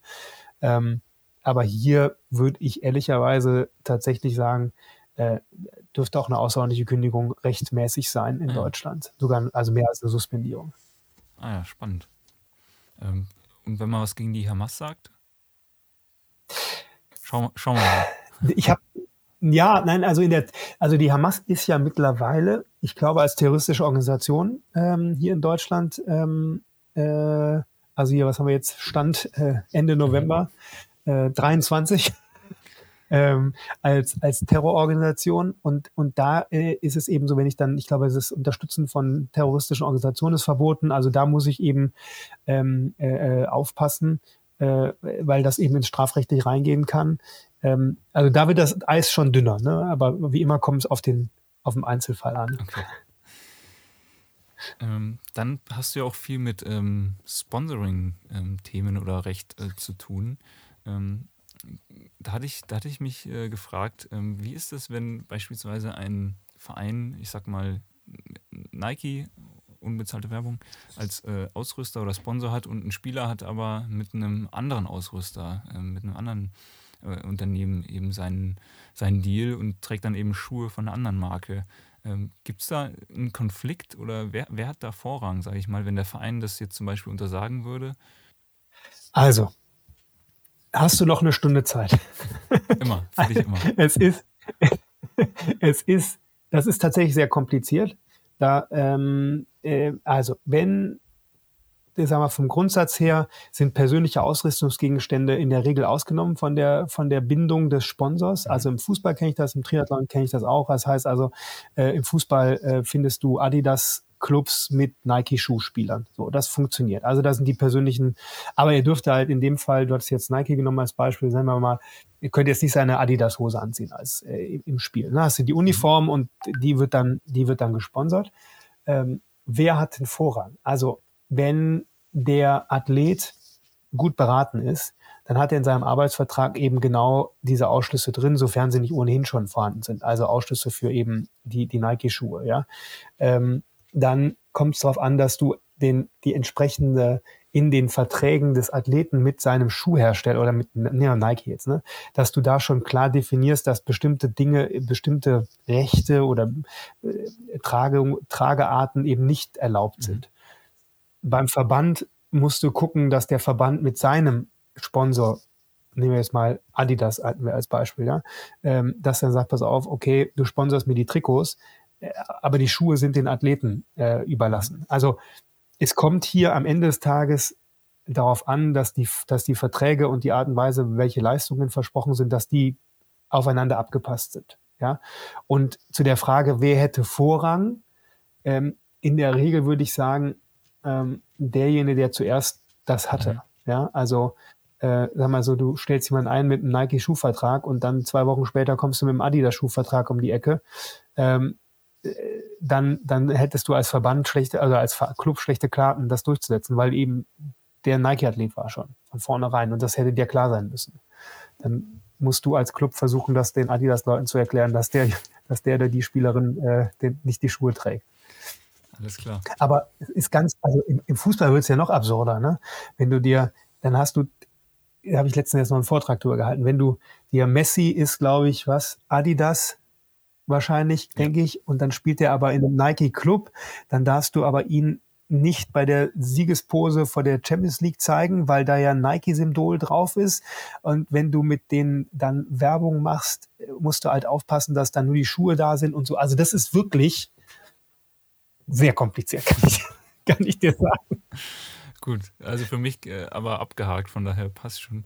Ähm, ganz anderes Thema. Ähm, äh, gut, wir gehen von Deutschland aus, aber ich habe aus den äh, Philippinen ja. äh, ein Beispiel mitgebracht. Äh, da sagt die, die Liga oder die möchte eine Gehaltsobergrenze einführen. Da habe ich mich gefragt, ob das in hm. Deutschland möglich wäre, weil eigentlich sind die Clubs ja eigenständige Unternehmen, die können doch selbst ihre Gehälter irgendwie festlegen. Äh, hat eine Liga das Recht, irgendwie solche Entscheidungen zu treffen? Ganz heißes Eisen packst du da an. Ganz heißes Eisen. Ich habe alles dabei. Äh, ich, ich, äh, ich äh, wenn ich das gewusst hätte, du herrje. Nein, also ähm, gibt es im Fußball die Diskussion, diese Salary Caps nennen sie sich im Fußball, also das ist aber nur die englische Übersetzung davon. Ähm, man kennt es aus den amerikanischen mhm. Ligen. Mhm. Da ist das rechtliche System aber ein bisschen was anderes. Also da bist du nicht, hier bist du angestellt beim Club ne, oder bei deinem Verein, bist du angestellt und die Argumentation, das kommt ja immer hin, ja, die verdienen ja so viel und Chancengleichheit im Wettbewerb, bla bla bla. Ich, ich drehe es einfach mal anders um.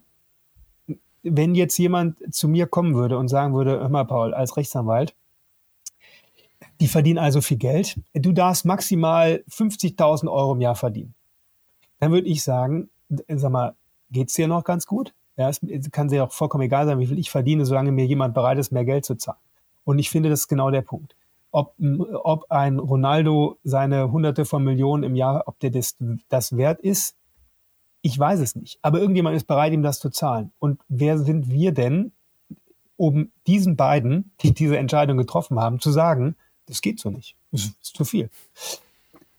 Deswegen, kann ich nicht verstehen und ich kann, das ist für, da, gerade im Fußball kommt ganz oft so eine, da ist so eine, so eine Neiddebatte da drin. Der tritt er nur gegen den Ball, uh, kriegt er jetzt 10 Millionen für. Ja, gibt ihm einen, der 10 Millionen dafür zahlt. Würdest du auch nicht Nein sagen, wenn dir jemand 10 Millionen geben würde pro Jahr für deinen Podcast. Wir sagen, geil, nehme ich. Und, und das, und jetzt kommen wir wieder in so ein kartellrechtliche äh, Thema rein. Würde eine Liga das machen, würde ein Salary Cap machen, bin ich ziemlich fest davon überzeugt, dass es so wie es aktuell ausgestaltet ist, die Situation, dass ich angestellt bin bei den Vereinen, ähm, dass das kartellrechtswidrig ist, weil es eben die, die, die, unter, die Arbeitnehmer beschränkt. Ich glaube, eine Möglichkeit wäre, das über so einen äh, ähm, Tarifvertrag mhm. äh, äh, zu gestalten. Ähm, aber versuch mal alle Fußballer von Deutschland in einen Tarifvertrag einzubauen, geschweige denn von ganz Europa. Also und, und dann muss man auch sagen, dann hast du in Europa ein Salary Cap. Was meinst du, was dann passiert? Da sind nämlich die ganzen Topspieler alle woanders, wo es kein Salary Cap mehr gibt. Und dann spielen sie alle in Saudi-Arabien oder irgendwo anders in, in Asien.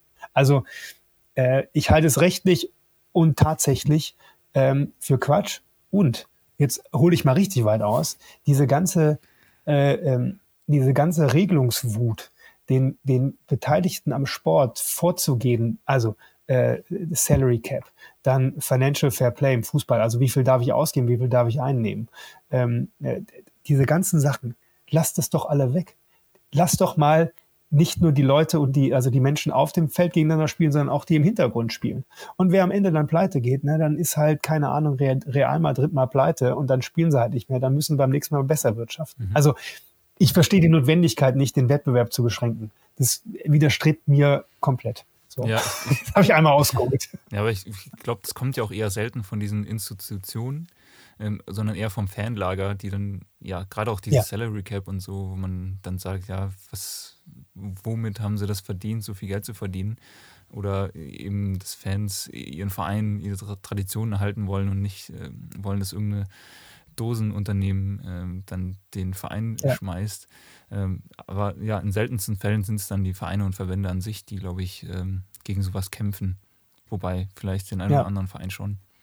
Ja.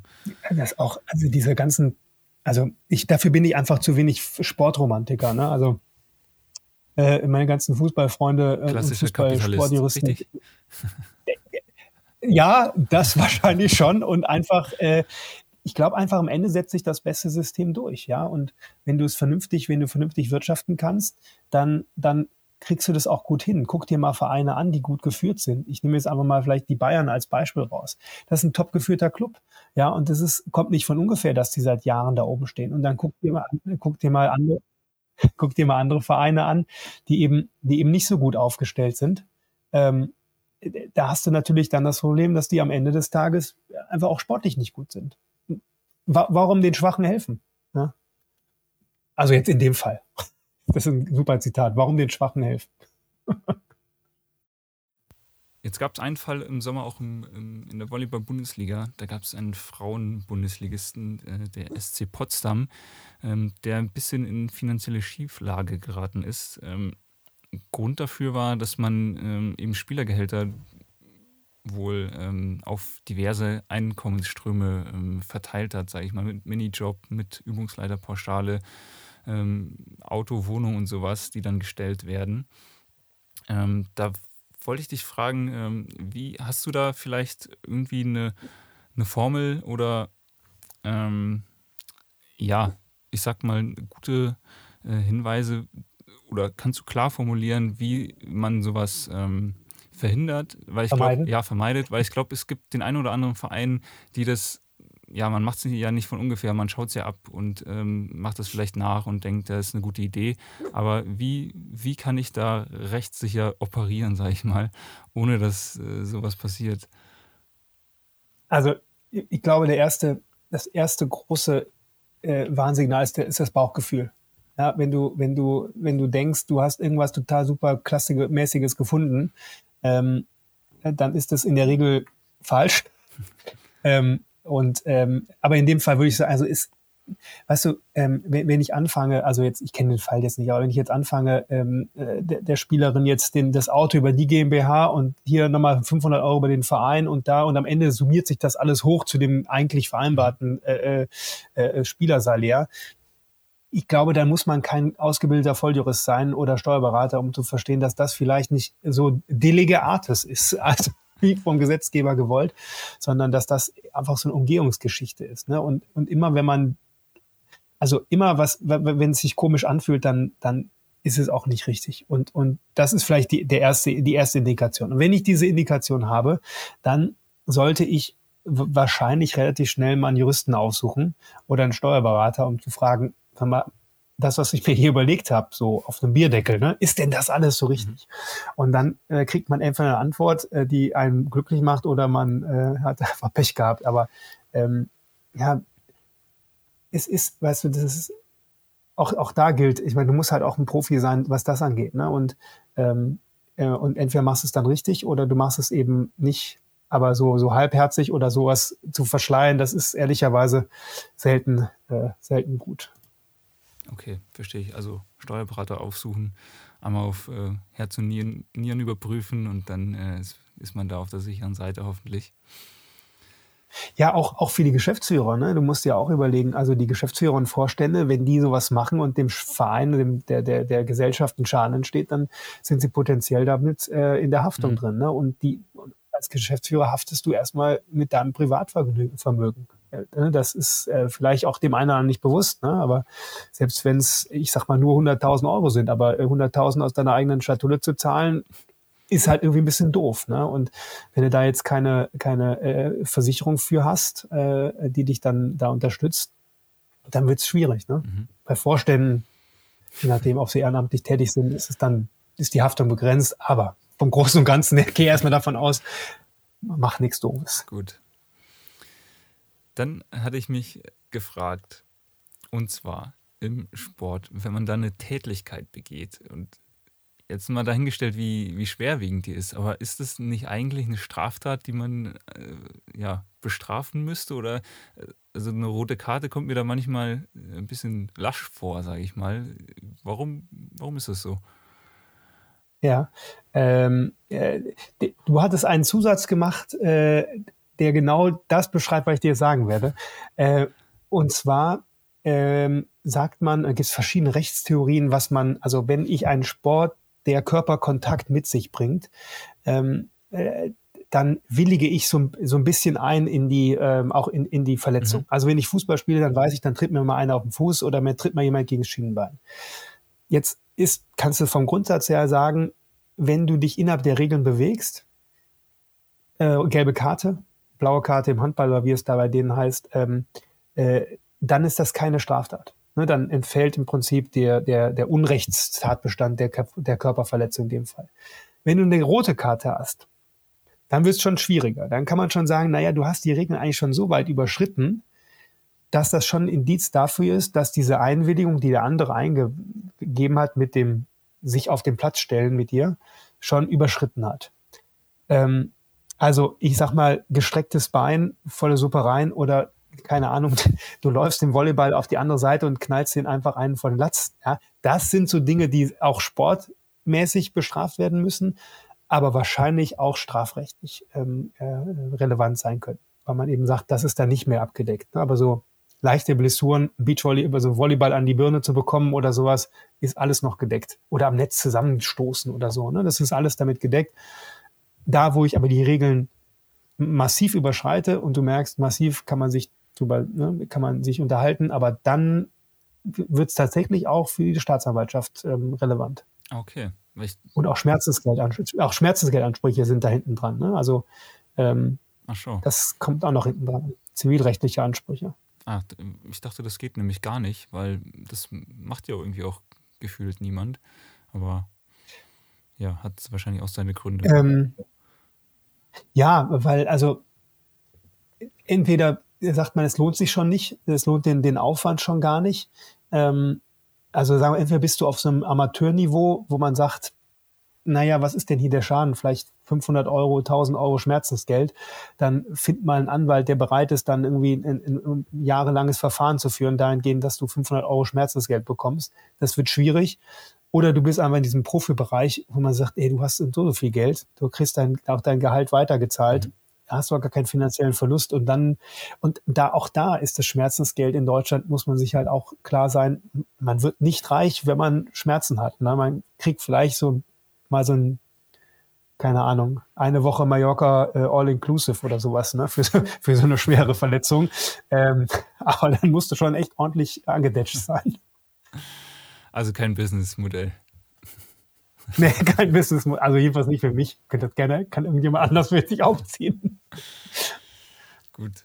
Ähm, ich hatte noch eine Frage, da ja, kann, kann gut sein, dass du da gar keinen Plan von hast, aber äh, ist auch nicht schlimm. Aber ich stelle sie mal trotzdem.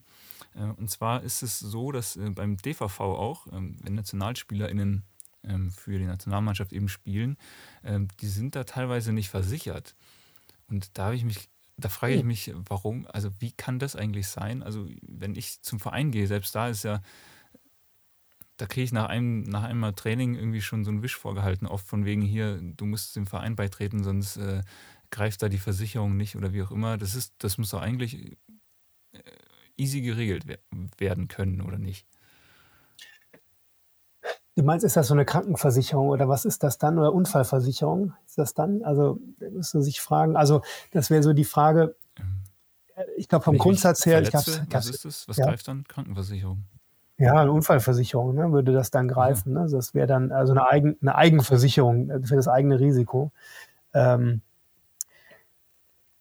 ich ich sage jetzt mal so, nach, äh, nach dem Gespräch und ohne mich darauf auf diese Frage konkret vorbereitet zu haben, wäre jetzt meine, wir, wir, sind jetzt wieder in der Mandatsanbahnungsphase, ja. da würde ich sagen, gibt es eine rechtliche Verpflichtung des Clubs des Verbandes, der dich als Sportlerin irgendwo hinstellt, für dich eine Versicherung abzuschließen, um dich vor Schaden zu bewahren? Wahrscheinlich schon. Jetzt einfach mal so, ich sag's einfach mal so, ohne, ohne das jetzt geprüft zu haben. Aber du hast den Job. Sag mal so, wenn, wir machen das. Ja, ziehen das durch. Ähm, aber nein, es ist, ich sag mal so, wenn, wenn, wenn sich jemand, wenn sich ein, eine Spielerin verletzt, weil der Verband was falsch gemacht hat, keine Ahnung, der hat einen Physiotherapeuten eingestellt, der keine Ahnung hat und der macht irgendwas und drückt da irgendwie falsch rum und der, der Spielerin tut's weh. Schadensersatz. Wenn ich aber, ich sag mal, beim Aufwärmen hochspringe und auf den Ball aufkomme und mir irgendwie das, das, äh, den Knöchel anknackse, ähm, ist das erstmal mein Problem. Ne? Und dann ist die Frage, würde dann so eine Unfallversicherung greifen? Ähm, wahrscheinlich schon, ist dann die Verpflichtung des Verbandes, so eine abzuschließen für seine Spielerinnen. Äh, ich sage mal, wenn das dann irgendwie, keine Ahnung, ich sag mal 1000 Euro im Jahr kostet und dann ist alles, werden alle Kosten damit gedeckt, ist es sicherlich zumutbar. Wenn das jetzt irgendwie mehrere 10.000 Euro kostet, kann man schon mal drüber nachdenken, ob das dann geschuldet mhm. ist. Ähm, äh, also ich sage aber, ich sage einfach mal so, es besteht eine Pflicht. So. Sehr gut. Ja, aber es ist ja auch so, dass man krankenversichert sein muss, ob man jetzt will oder nicht. Äh, von daher ist es doch, schlägt doch eigentlich in dieselbe Kerbe ein, dass wenn man eben sich verletzt, dann muss das doch irgendjemand ähm, für.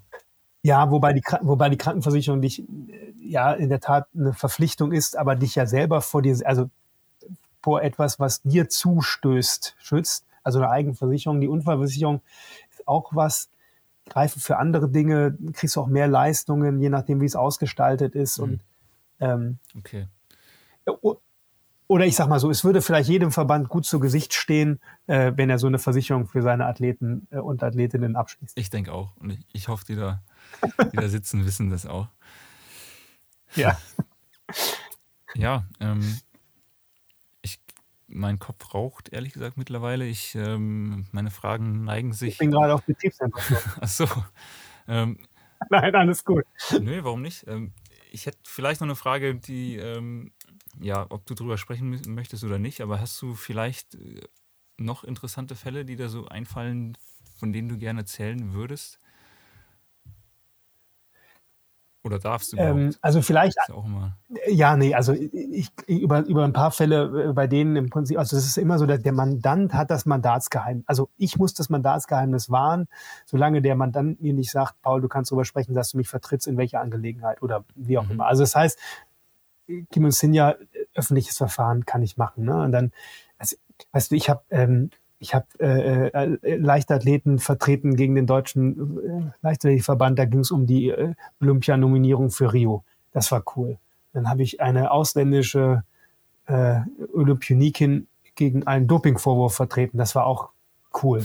Ja, also ich vertrete auch, oh, ich vertrete auch Dopingsünder. So viel zu der Frage, ob ich einen moralischen Kompass habe. Äh, aber Quatsch. Aber da geht es mir auch tatsächlich um das faire Verfahren.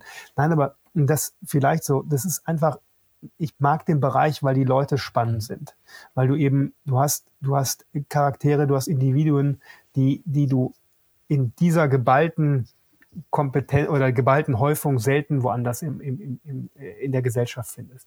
Und, und das macht den Bereich so spannend. Und tatsächlich die ganzen Fragen, die da sind, sind so individuell, dass sie wahrscheinlich, das ist so ein bisschen wie immer so eine Erstbesteigung von einem Berg. Da war noch keiner oben. Und wenn du das Glück hast, äh, mandatiert worden zu sein, diese Frage zu erörtern, ja, ist das immer so ein bisschen so wie eine Erstbesteigung. Fühlt sich mal toll an. So, so Pionier. Arbeit. Pionier des. ja, macht, das macht's, aber ähm, wenn man dann so ein Verfahren auch abschließen kann, dann ist das schon cool. Also von daher so ein, äh, äh, ein Ruf aller jungen Juristinnen und Juristen in, den, äh, in, die, in die Welt des Sportrechts einzutauchen. Okay. Ja. äh, bist du denn eigentlich selbst, ich hätte es vielleicht am Anfang fragen sollen, aber so Sportkonsument, äh, verfolgst du Sport, Sportarten? Radsport, ich bin so ein Radsport-Ultra, ja. Ja, ich gucke oh mir jeden Quatsch an, so vom, vom Crossrennen in Belgien bis äh, hoch zu den ganz großen äh, Straßenrennen. Ja. Kannst, du, kannst du da die Faszination beschreiben, die du da verspürst? Weil ich muss zugeben, ich, ich habe es schon ein paar Mal versucht, aber ich habe da ja. keinen Draht zu. Ich weiß nicht warum, weil einfach Leute auf dem Rad fahren vielleicht. Muss ich aufhören. ähm, äh, bei den Crossrennen da passiert wahnsinnig viel. Eine Stunde immer voll Eskalation durch Schlamm laufen, runter, Berg, hoch, über irgendwelche Hindernisse springen. Das ist okay. total mega cool. Und wenn du diese großen, diese Straßenrennen dir anschaust, wenn du die Dynamik in dem Team verstehst, also wenn du verstehst, wie das Team aufgestellt ist, wer welche Aufgabe hat, ähm, wer dann auch vielleicht fahren gelassen werden kann, weil er in der Gesamtwertung nicht hinten dran ist, wer aber vielleicht vorne ist und wieder zurückkommen muss, um seinen, um seinen Kapitän abzuholen. Wenn du äh, Situationen hast, bei denen der Kapitän der Mannschaft sportlich nicht das bringt, was von ihm erwartet wird und dann der Zweite aus der Reihe nach vorne geht und dann während des Rennens zum Kapitän gemacht wird. Äh, Sprints, äh, Ausreißergruppen, ob sie es noch schaffen, reinzukommen äh, und, und, dann einfach auch diese schiere Kraft, die äh, auch Männlein und Weiblein da auf die Pedale bringen. Ähm, äh, das macht für mich mhm. die Faszination aus. Hilft ja. natürlich, dass ich selber Rennrad fahre. Also, Aber hört sich tatsächlich gar nicht so unspannend an. Ich gebe gib dem vielleicht nochmal eine Chance. Danke dir. Und, und vor allen Dingen, weißt du, es ist unheimlich meditativ, wenn du dann die, ähm, die Weiten der Seine dann siehst oder äh, in, die, der Toskana die Bilder. Also das äh, hat einfach was Meditatives. Man, man kann es auch gut nebenbei schauen, sagst du, wenn man gerade seine Pionierarbeit macht. während des Studiums bin ich immer eingeschlafen bei den Tour de France-Etappen. Das war immer, wenn der Helikopter ich, ich so. Ja. Ich sag's doch. Ja.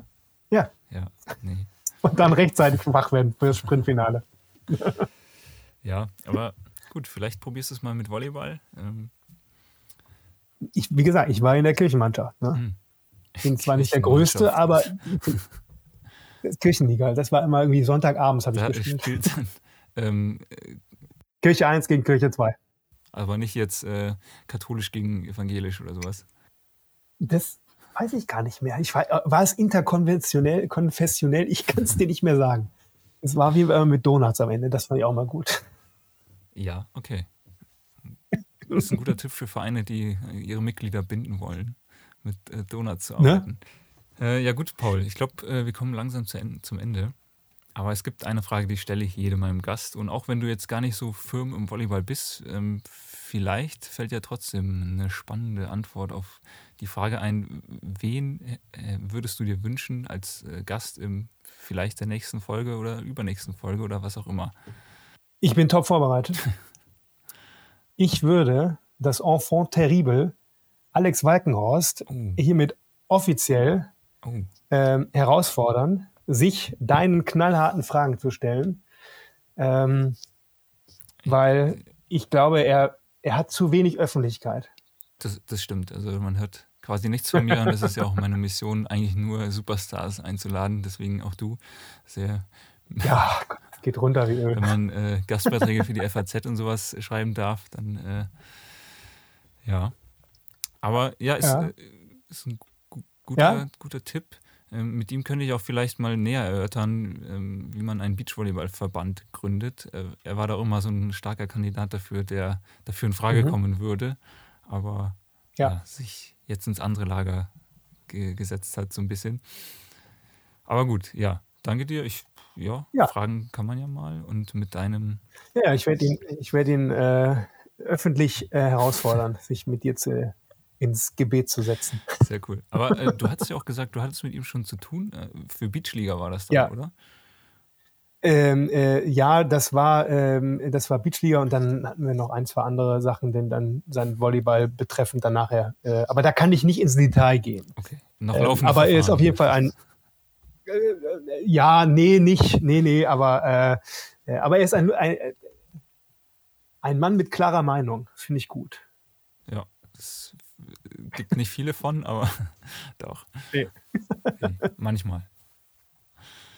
Gut, ja, Paul, vielen lieben Dank dir äh, für den Crashkurs Sportrecht und auch sonst Recht, Kartellrecht und was weiß ich, was, worüber wir heute alles gesprochen haben. Äh, ich glaube, da waren viele spannende Insights dabei, ähm, die man auch ja, jetzt im Volleyball anwenden kann, hoffe ich. Und wer weiß, welchen Gerichtsprozess wir in den nächsten Monaten oder sowas auch sehen, die auf diese Folge zurückzuführen sind. Ich bin gespannt. Ich halte dich auf dem Laufenden. Vielen Dank, äh, dass du dir die Zeit genommen hast. Vielen Dank, dass ich so lange sprechen durfte. Und ähm, ja, dann harren wir der Dinge, die da mal kommen. So Vielen Dank eben.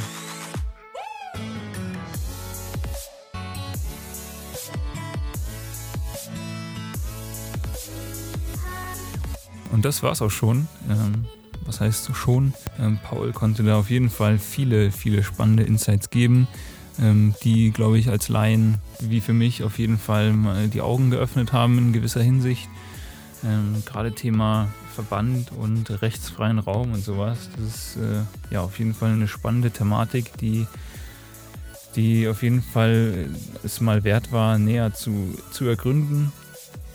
Ich hoffe, dir hat es genauso gut gefallen. Ähm, wenn nicht, äh, auch okay, lass, mich, lass es mich gerne wissen. Nur dann kann ich, äh, im Endeffekt ist es ja auch ein Produkt für euch. Ähm, auch wenn mich äh, die Gäste an allererster Stelle interessieren sollten. Aber klar, ähm, ist es auch euer Produkt. Ähm, lasst mich gerne wissen, was ihr ähm, von solchen Gästen haltet, die mal gar nicht direkt aus dem Volleyball kommen. Ähm, aber natürlich bleibt das hier ein Volleyball-Podcast. Ähm, äh, deswegen, ja, schadet aber auch nicht, mir zu schreiben, welchen Gast ihr euch denn stattdessen wünschen würdet. Ähm, wenn du mich unterstützen möchtest, ähm, musst du gar kein Geld ausgeben oder sowas. Du kannst mir auch einfach ähm, eine gute Bewertung dalassen. Du kannst mir auf Instagram folgen, auf Facebook folgen. Du kannst mein Newsletter abonnieren. Du kannst meinen Podcast abonnieren. Überall, was, was du eben für richtig hältst, was dir, auf welchen Plattformen du eben unterwegs bist. Würde mich freuen, wenn du eins davon in Erwägung ziehst. Und ansonsten, ja, bleibt mir nichts weiteres zu sagen als bis zum nächsten Mal. Ciao.